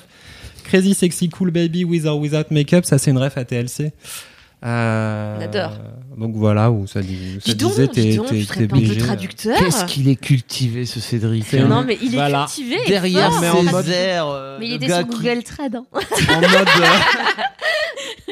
non mais du coup le truc voilà ref à TLC en mode que t'aies du make-up ou pas euh, Balek en vrai euh, tu t'en fous euh, t'es belle quand même j'ai rien à prouver là t'as un backup qui dit j'ai rien à prouver et je vais te montrer comment euh, comment ça se passe et donc en fait voilà toute la chanson elle est vraiment en mode euh, Girl en power. mode, euh, comme ça girl power et t'as toute une fin qui est vraiment génialissime en plus c'est les meilleurs trucs que j'adore dans les chansons c'est que t'as la fin et en plus derrière elle fait les bacs où elle part en couille en arrière elle crie elle fait et ça hurle et tout ça gueule elle gueule des got nothing to prove derrière et tout en mode euh, Je n'ai rien à Balek, prouver. c'est la fin du monde quoi Et, Que de linguistes autour de cette table.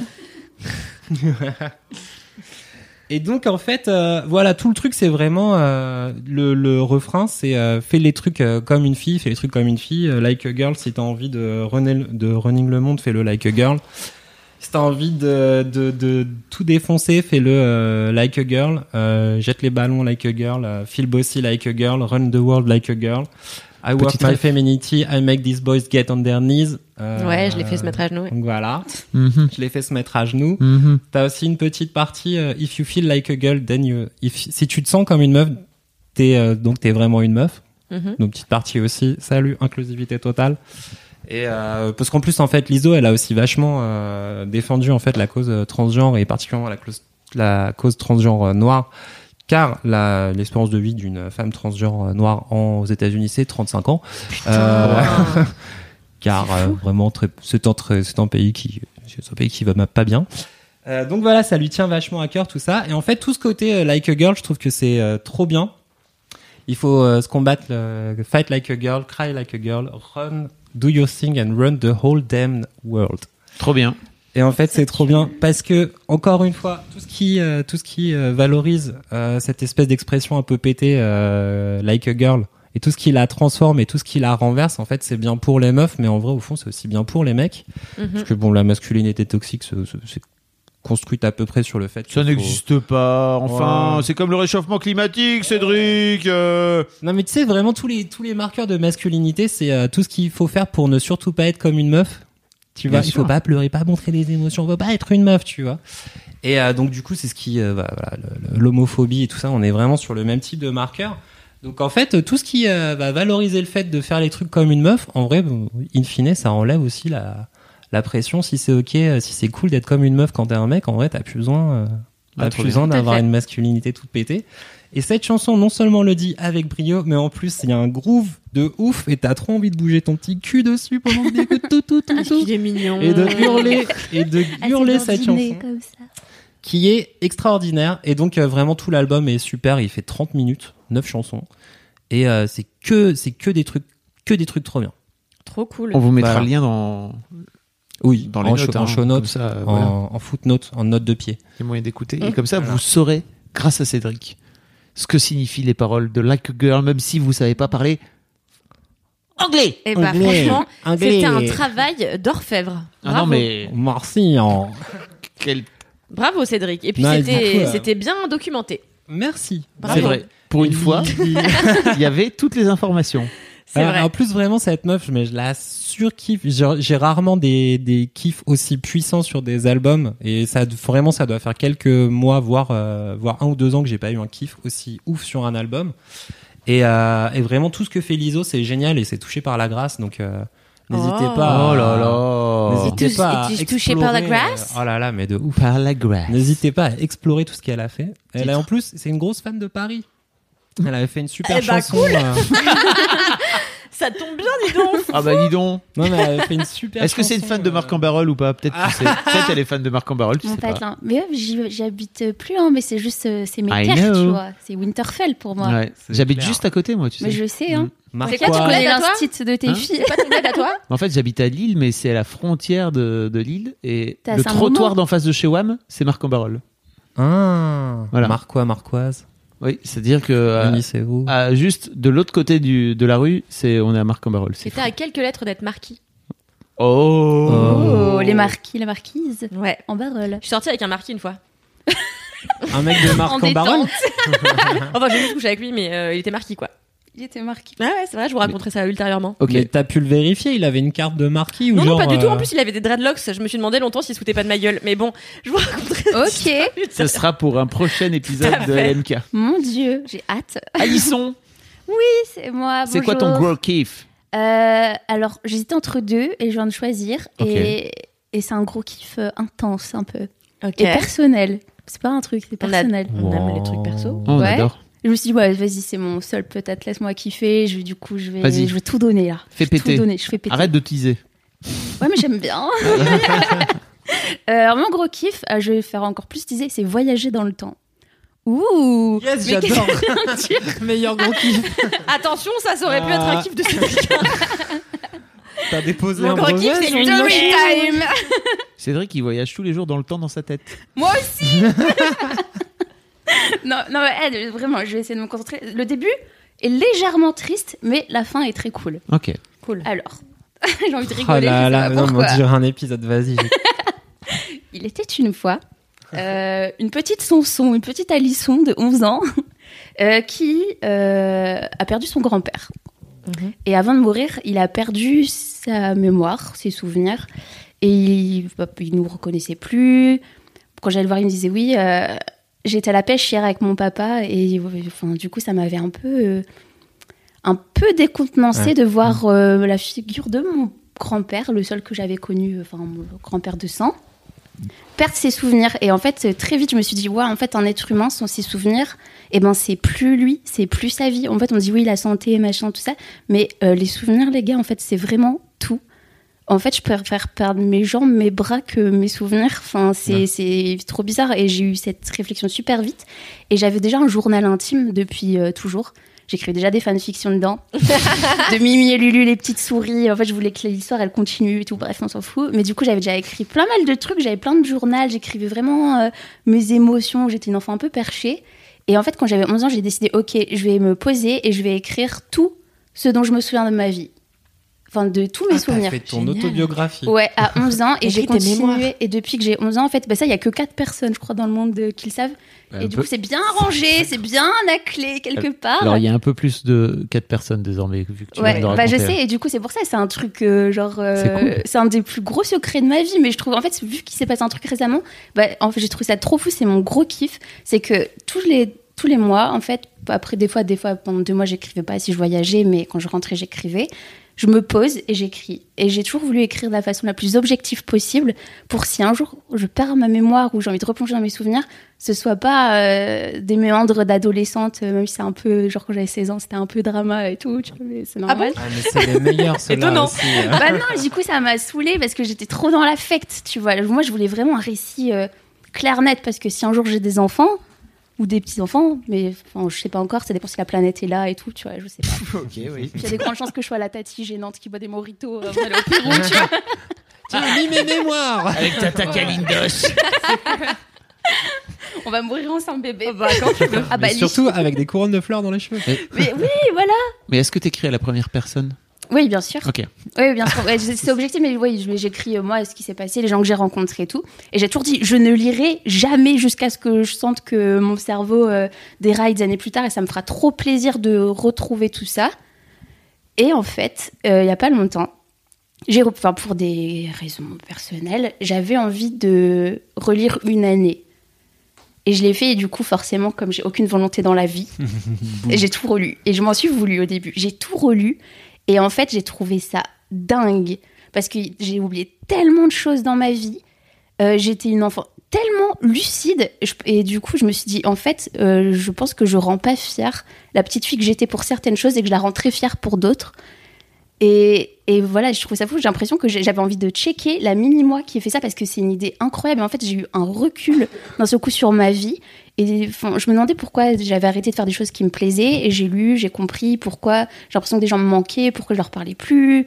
Plein de choses comme ça. Et c'était fou. Enfin, du coup, je passais par toutes les émotions. J'ai rigolé parce que j'étais vraiment drama au possible à une époque. Et, et j'étais touchée, j'ai pleuré. Des fois, je me souvenais pas. Mais en fait, on rencontre des gens. euh, pas des gens bidons, mais en fait, j'ai rencontré des gens et dans la moi pré-ado ou petite fille, c'est des gens de fous. Et en fait, j'avais oublié leur existence parce que, bah, en fait, je les ai côtoyés très peu ou c'était juste le temps d'une soirée euh, ou d'un mariage ou je sais pas. Et en fait, j'ai trouvé ça incroyable. Et du coup, c'est pour ça aux gens, je vous conseille vraiment de le faire parce que je pense que quand j'aurai 50 ans, je, je pense que je vais relire, euh, par exemple, cette année, je me dirais, mais qu'est-ce qu'elle était conne, la moi de 25 ans, elle se prend la tête sur ça maintenant. Et voilà. Et c'est mon gros kiff d'avoir fait ça il y a une semaine et demie. C'est trop bien, ça m'a donné trop des frissons. c'est- ah, c'est trop, trop mortel. Et, ouais, et en plus, enfin, c'est trop bizarre, mais enfin, j'ai toujours eu peur de l'Alzheimer et tous ces trucs. Et après, bien sûr, tout, enfin, tout ça, tous ces carnets, ça me stresse d'avoir toute ma vie, vraiment toute ma vie. Je parle, tout le monde, a, enfin là, vous avez vos noms dessus parce que je vous ai côtoyé. Et, de me- et de me dire que j'ai tout ça à portée de main de quelqu'un, c'est hyper angoissant. Ça a failli, failli partir en barbecue euh, plein de fois. Ah, parce que tu voulais les brûler? Ouais, des fois, je me dis, mais en fait, à quoi ça sert? Viens, je brûle, en fait, on s'en fiche, faut vivre et tout. Et en fait, non, je suis contente de pas l'avoir fait et d'avoir euh, eu ça, là, il y a pas longtemps.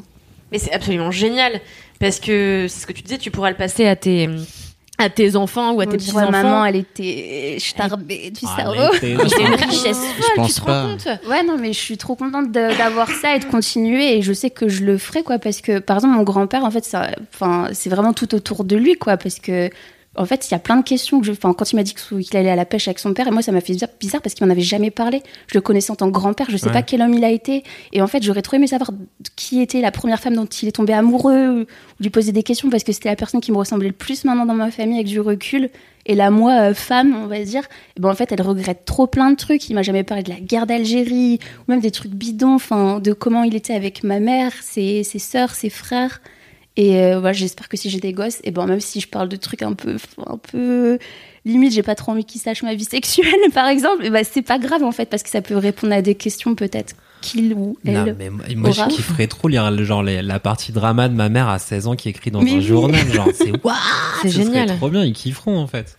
C'est un outil formidable en fait. Ah non, t'as trop raison. Est-ce que c'est un truc que tu fais euh, com- Comment tu procèdes? Est-ce que t'as as établi un- une routine ou Ouais. Ah ouais.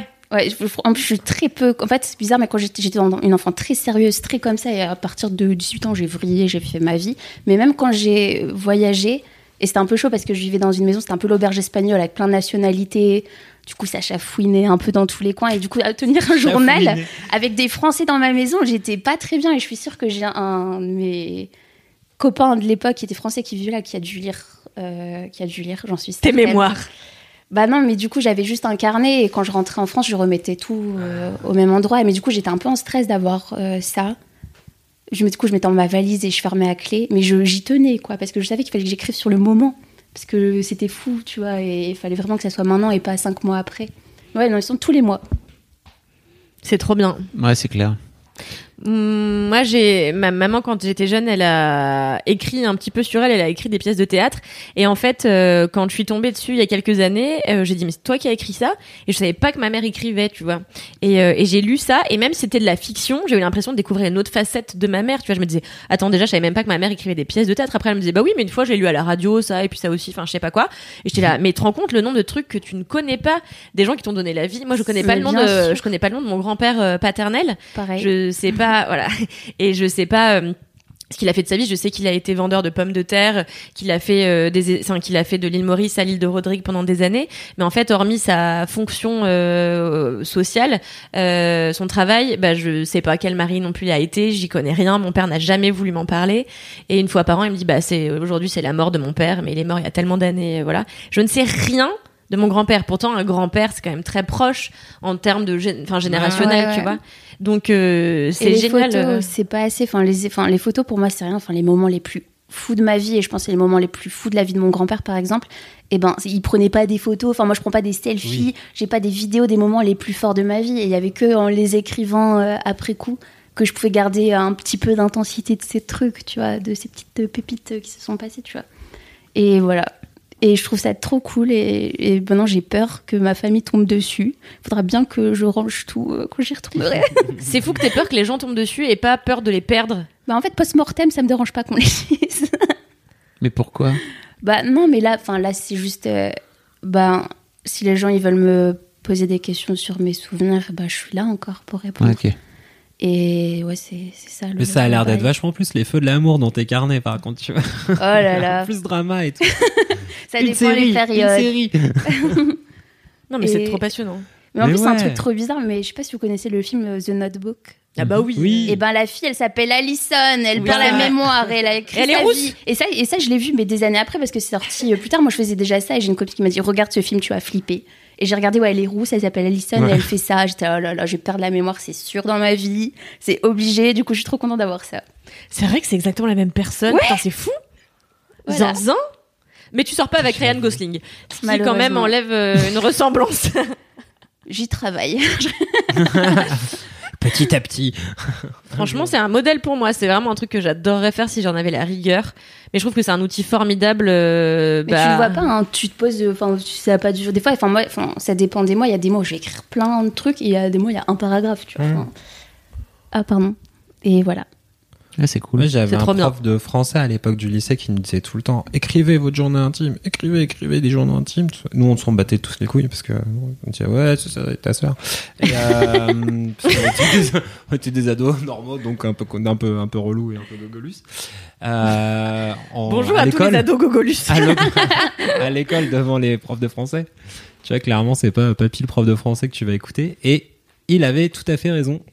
Car Mais- en vrai, on, devant, on faisait genre Azarma, et après, je sais qu'on était plusieurs à avoir écrit, euh, on était plusieurs à avoir suivi son conseil et commencé un journal intime sur le côté. Mais, Mais- euh, de face à lui, on faisait Noé, jamais, euh, c'est quoi ton délire Je trouve qu'il y a une dimension en plus du journal intime dans ce que dit Alison, c'est cette volonté de transmettre Ah, euh, ouais. aux gens d'après. Mm. Et je trouve que c'est, tu parlais de ta lucidité en tant qu'enfant tout à l'heure, mais je trouve que ça, en fait, en dit long sur ta lucidité aussi en tant que jeune femme, qui est que jeune femme, on le restera pas éternellement et ça va passer très vite, et que viendra un moment, il faudra se poser cette question-là, et ce moment-là, ce sera peut-être trop tard pour écrire les mémoires. Donc, Ouais. que tu les fais si jeune, c'est, c'est un degré de lucidité que moi j'ai pas, par exemple.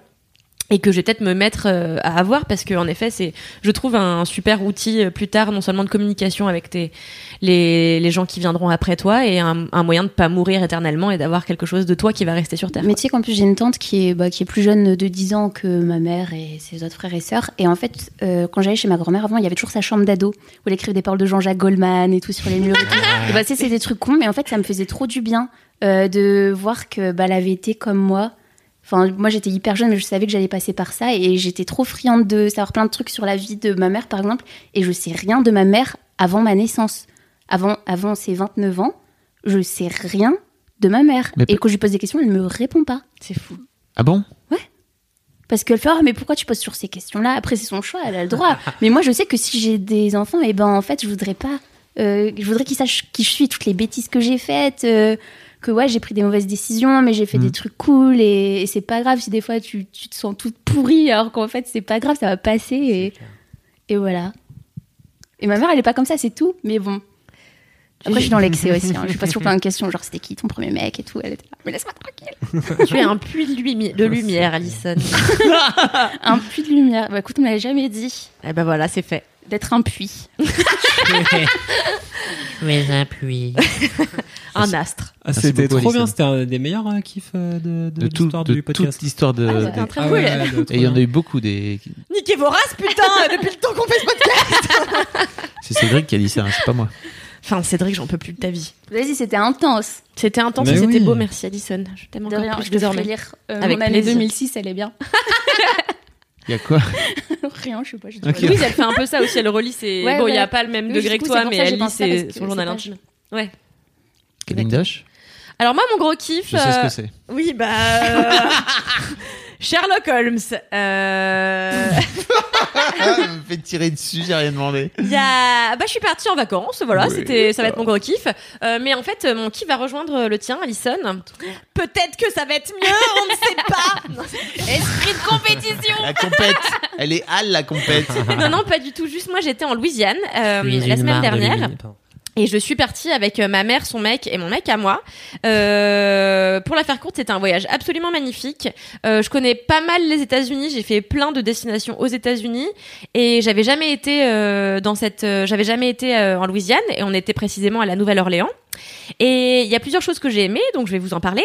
Et euh, d'abord, j'ai aimé euh, la Nouvelle-Orléans parce que c'est très beau. Et en fait, c'est un héritage architectural euh, qui est superbe, un héritage culturel surtout, euh, qui en fait, euh, la Nouvelle-Orléans, c'est un, un brassage euh, social de, de plein de de- d'ethnies. Et en fait, euh, on parle souvent des Cajuns, euh, enfin des Cadiens en français d'ailleurs, mais en réalité, euh, les Cajuns n'occupaient qu'une toute petite partie euh, des immigrés qui sont venus euh, vivre à la Nouvelle-Orléans au 19e siècle. Mais en réalité, il y avait énormément de gens. Et, euh, et donc, euh, la Nouvelle-Orléans, c'est super parce que c'est la naissance euh, notamment de la musique jazz. C'est quand même formidable. De, donc nous, on a passé euh, Oh là une là. journée notamment à faire la tournée des bars euh, Cette à story jazz. était folle. Et c'était trop bien. Et euh, je suis notamment tombée complètement amoureuse d'une femme euh, Ça arrive. qui, oui, ah non, mais vraiment, elle était dingue. En fait, je croyais qu'elle était jeune, mais en fait, elle s'est approchée de moi, elle avait bien 45 ans. Donc je me suis fourvoyée dans le noir. Ça arrive à des gens très bien. Ça m'est arrivé avec Cédric la prochaine fois. La première fois, j'ai cru qu'il était jeune, et puis en fait non. Et euh, un petit taquet. la gratuite. T'as- cru aussi Tu es qu'il un était puits de lumière, Kaleni. Juste un puits, en fait. Mais euh, Une mare de haine.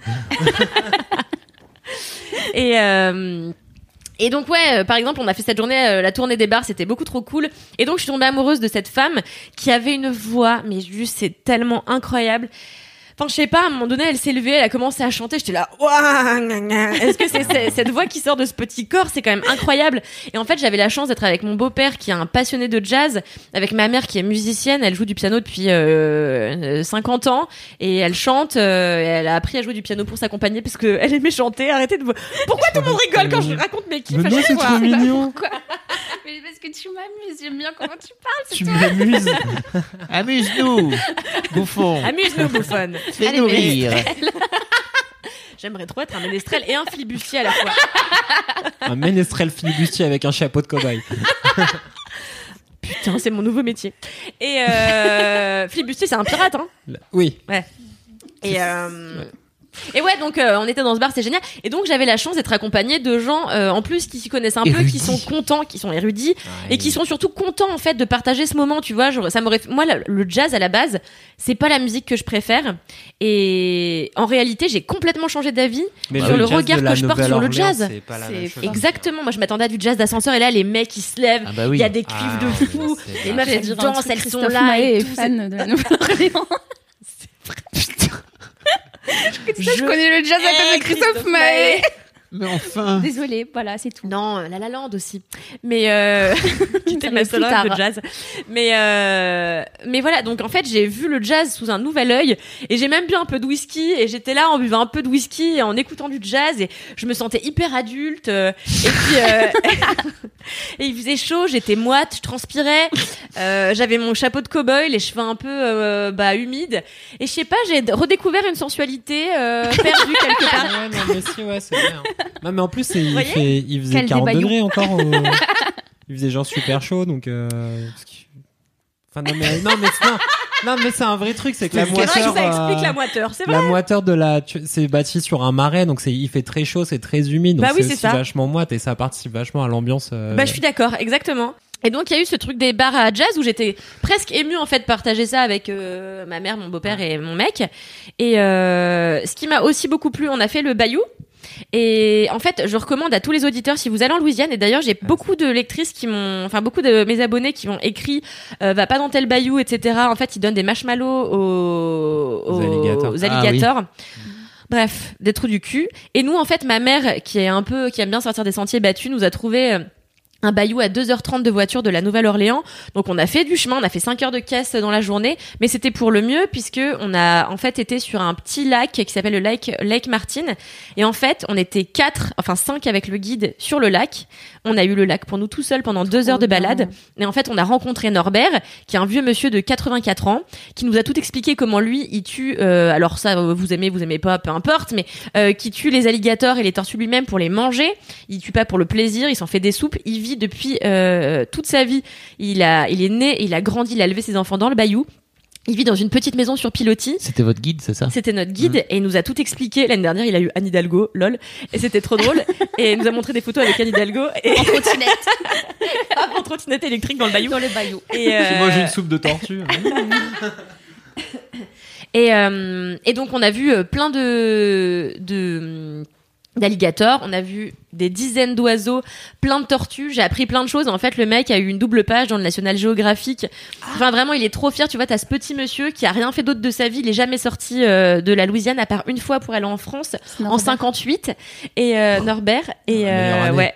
Et euh, et donc Norbert nous a tout raconté de sa vie. C'était passionnant. Et euh, enfin moi j'adore rencontrer des aînés un petit peu qui me racontent leur vie. Je sais pas moi les vieux c'est un peu ma passion. Peut-être parce que j'ai vécu avec un vieux avec mon grand-père pendant des années.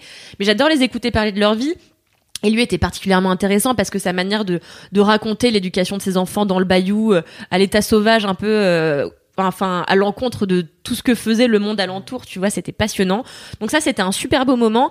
Et euh, aussi le meilleur moment, enfin le moment le plus, riche que j'ai vécu, c'était lors d'une visite d'une plantation qui s'appelle la plantation Laura.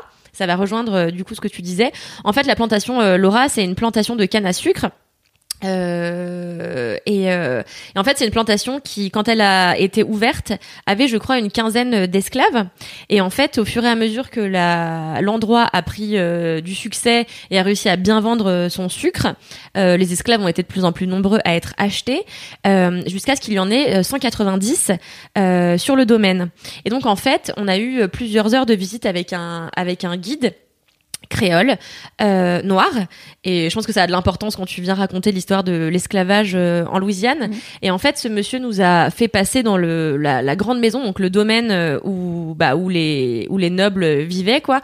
Et, euh, et donc, on apprend euh, la vie de Laura et aussi de ses aînés, euh, de Elisabeth, qui était la grosse tenancière euh, du machin. Et en fait, il raconte que les plantations à l'époque, il y avait aucun souci pour qu'elles soient tenues par des femmes. Au contraire, en fait, on estimait que les femmes, bah, déjà, elles mouraient plus tard et qu'en plus, elles avaient le sens des affaires, qu'elles étaient moins volages, que du coup, elles étaient plus concentrées sur euh, la tâche, le travail. Donc on n'avait pas de souci à leur confier euh, des gros jobs.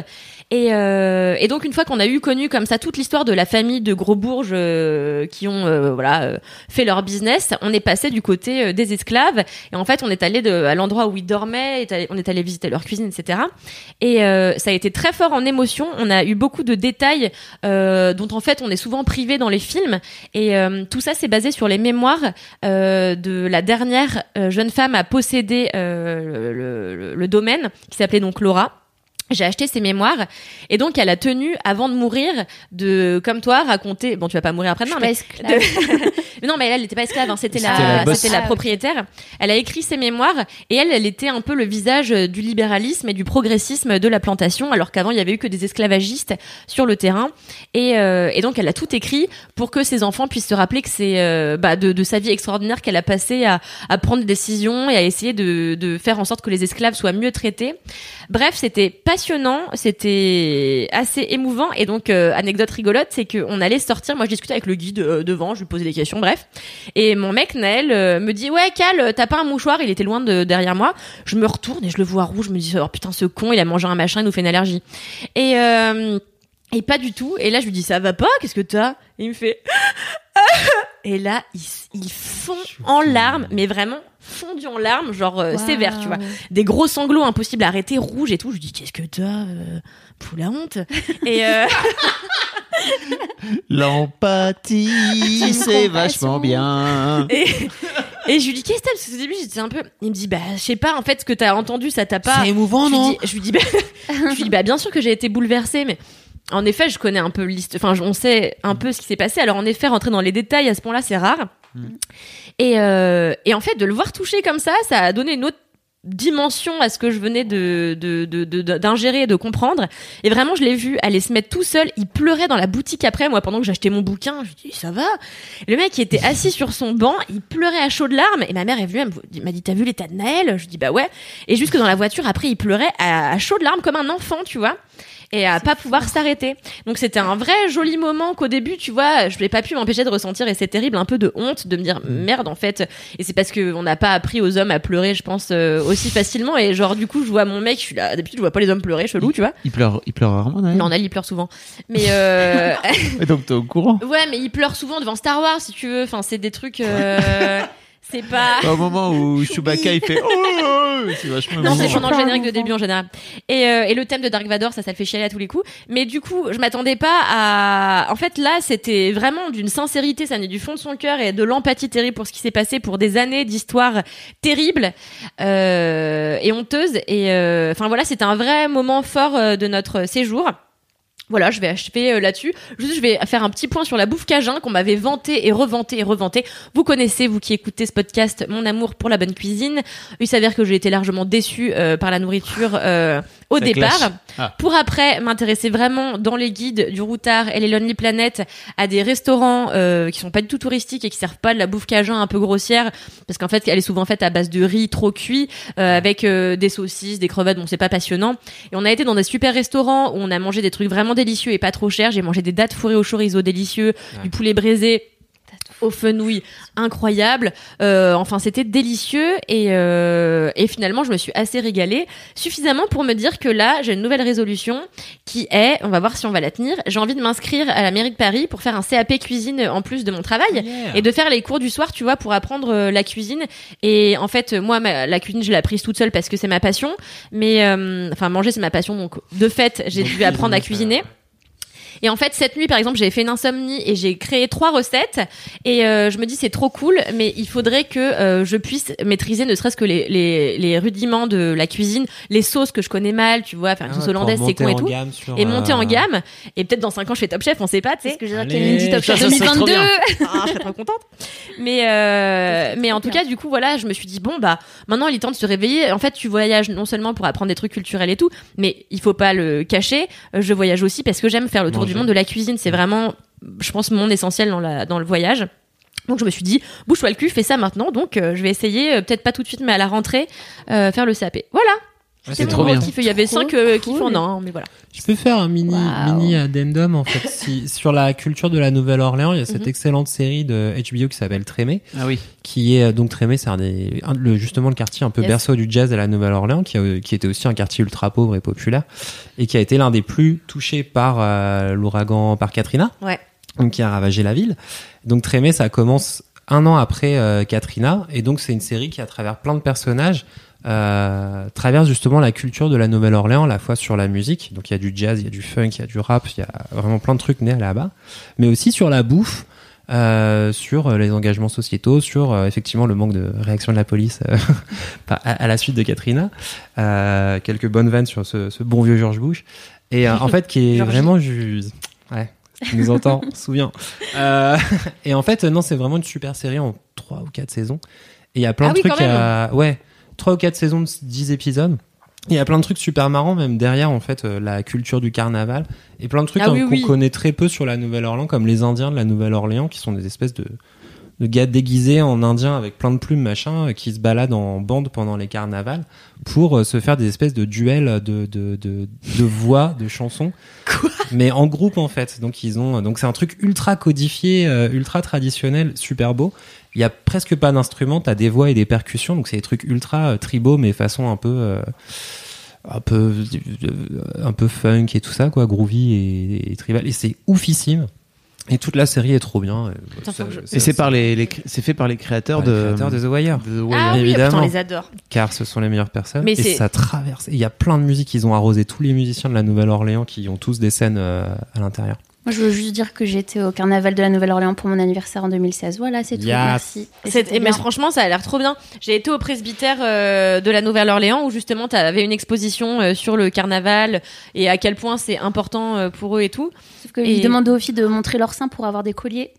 Excellente tradition. bah les Américains. T'as fait mais- Exhibit Non?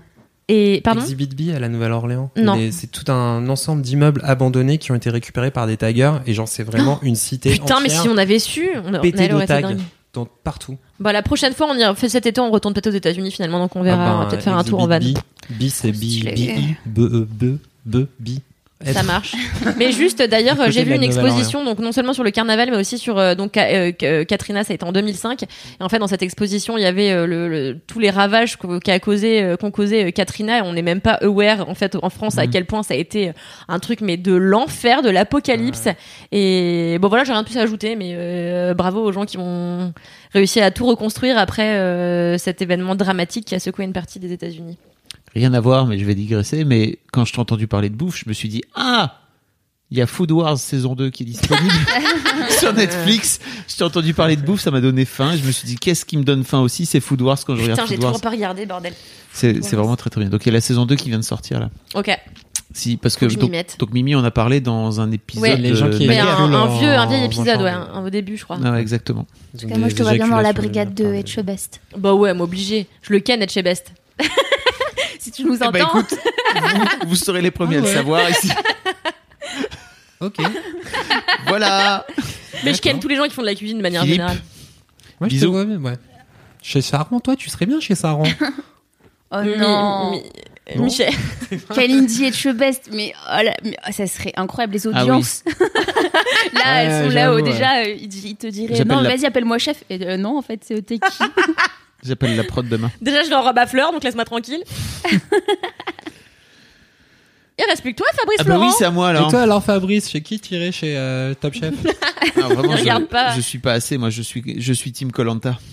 ça n'a rien à voir d'ailleurs, c'est pas opposable. mais- Bah, il mange aussi, mais moins bien. Ah, il mange, il Il mange des yeux de barracuda toujours ou pas? Ah ouais, Euh, c'est ton- cette semaine, euh, je pense. Enfin, Ah, mais peut-être que c'est fort en iode, c'est bon ça. ça doit- Bah, Ça doit être, tu veux donc cette ouais. semaine, c'était la semaine passée quand ce sera diffusé. Mais oui, c'est voilà, parce que c'est toujours diffusé avec une semaine de retard quand on enregistre. Mais il mange Eh pas oui. des yeux tous les, toutes les semaines?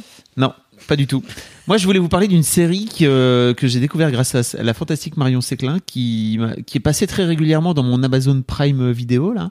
Euh, et le, je voyais juste le, le truc là, je trouvais ça un peu chum et je, je suis un peu con, j'ai pas cliqué plus loin que ça. Euh, ça s'appelle euh, The Fabulous Miss Maisel. Ah, mais tu mis Ah ouais, mais grave. Ah, trop bien. Euh, je- que je connaissais pas du tout en fait. Moi non plus. Voilà. N'hésite pas à lire les articles de Kalindi Rampel. Hein. Bah alors, par exemple, par exemple, je, suis- je suis passé à côté euh, et cette série donc qui, qui met en scène, euh, qui se passe dans les dans les années 1950 à New York, euh, qui met en scène un couple euh, d'une d'une meuf qui est une parfaite petite ménagère, euh, bien sous tout rapport, qui est hyper hyper douée, hyper brillante, mais en fait tu t'en rends compte au fur et à mesure assez rapidement dans le premier épisode. Et euh, et en fait son mec qui veut devenir humoriste, qui s'appelle euh, Joel, si je me trompe pas, Joel Maisel. Euh, et, et en fait, cette, euh, cette, fab- cette fabuleuse euh, personne, cette fabuleuse meuf, euh, fait en sorte de tout lui arranger sa vie à ce petit gars. Euh, elle veut, elle veut, elle est dans son ombre en fait, mais comme je pense plein de femmes dans les années 1950 d'une manière générale. Euh, le mec veut devenir humoriste, il va dans un café, il n'arrive pas à avoir des horaires euh, assez corrects, tu vois, il passe à deux heures moins le quart du mat, et elle, elle vient, elle, elle se pointe avec son petit rôti de bœuf en fait qu'elle file au proprio du, au proprio du café euh, pour qu'il puisse passer à 22h30. Elle est hyper douée, vraiment, elle est trop trop forte. Euh, et on, la- le tout début de la série, tu la vois dans son mariage euh, en train de, de faire un de faire un sketch en fait tout simplement. Et elle est hilarante elle est trop trop forte. Donc tu te dis en fait elle est elle est super douée. Son mec est médiocre hein. Euh, et elle lui elle lui glisse comme ça des petites vannes que le mec essaie de remettre sur scène mais qu'il y arrive pas parce qu'en fait il, il il les met pas en scène de la bonne façon quoi ça marche pas. Il est bien, mais pas top. et puis c'est un peu un connard aussi parce qu'il appuie sur tous ses boutons euh, dès, dès qu'il y a un truc qui va pas chez lui en fait c'est de sa faute etc et euh, en fait elle- dans le- et là je vous raconte vraiment le tout premier épisode. Le mec finit par la quitter et, euh, et elle décide euh, de sortir en robe de chambre euh, parce que c'est un soir que ça se passe avec une bouteille elle a trop bu et tout. Et en fait elle se pointe dans ce fameux café où, où d'habitude son mec joue.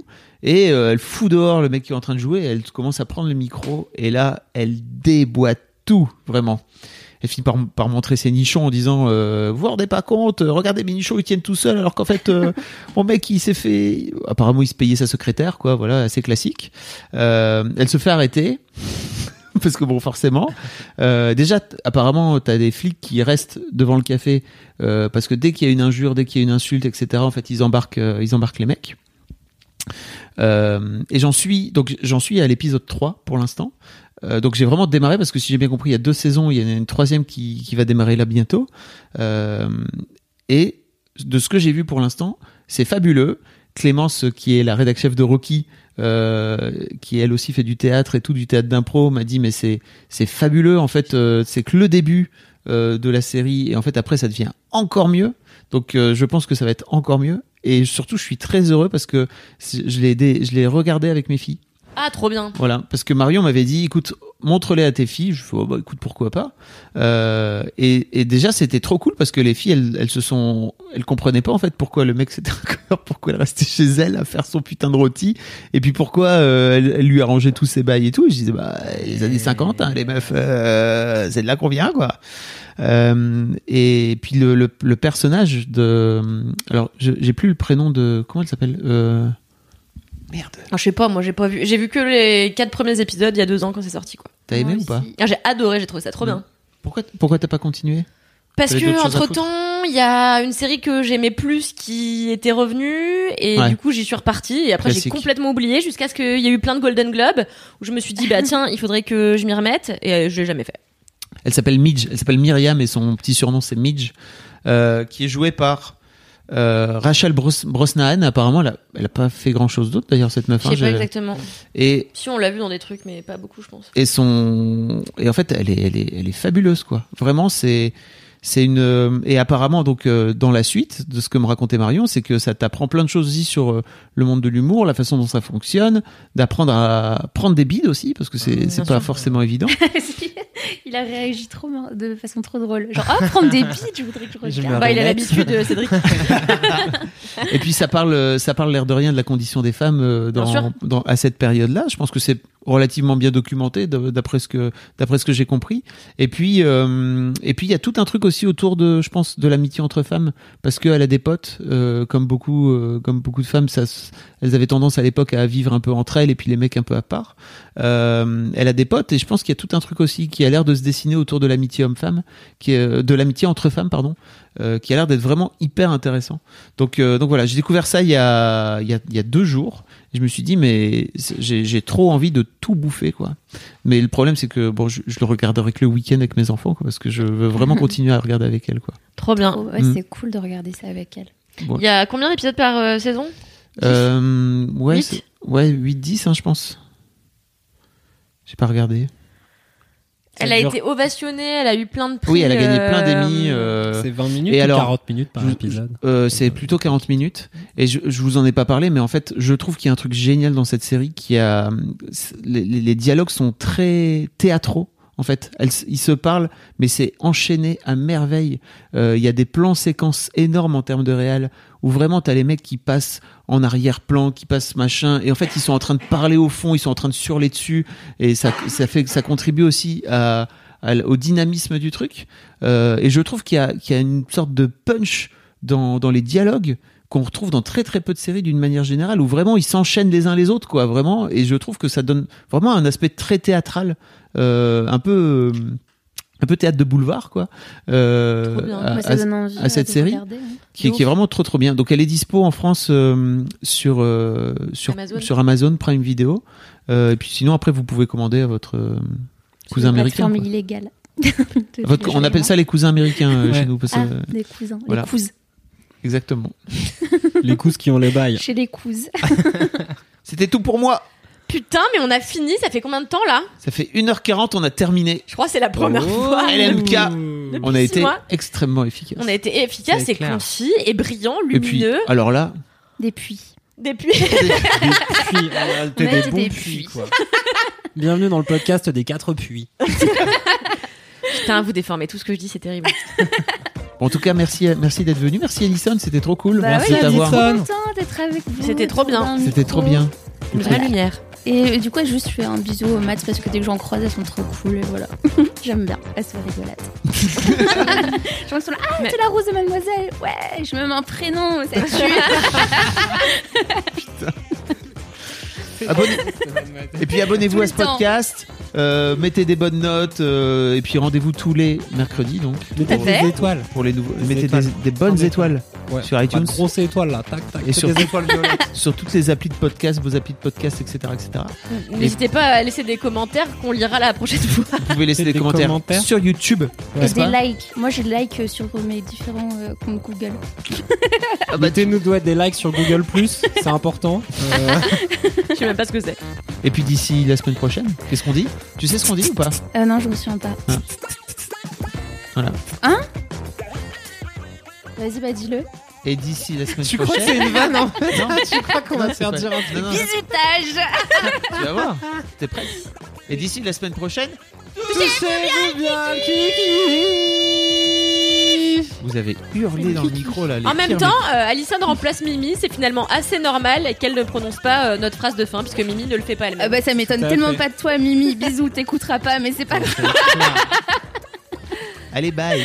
Bye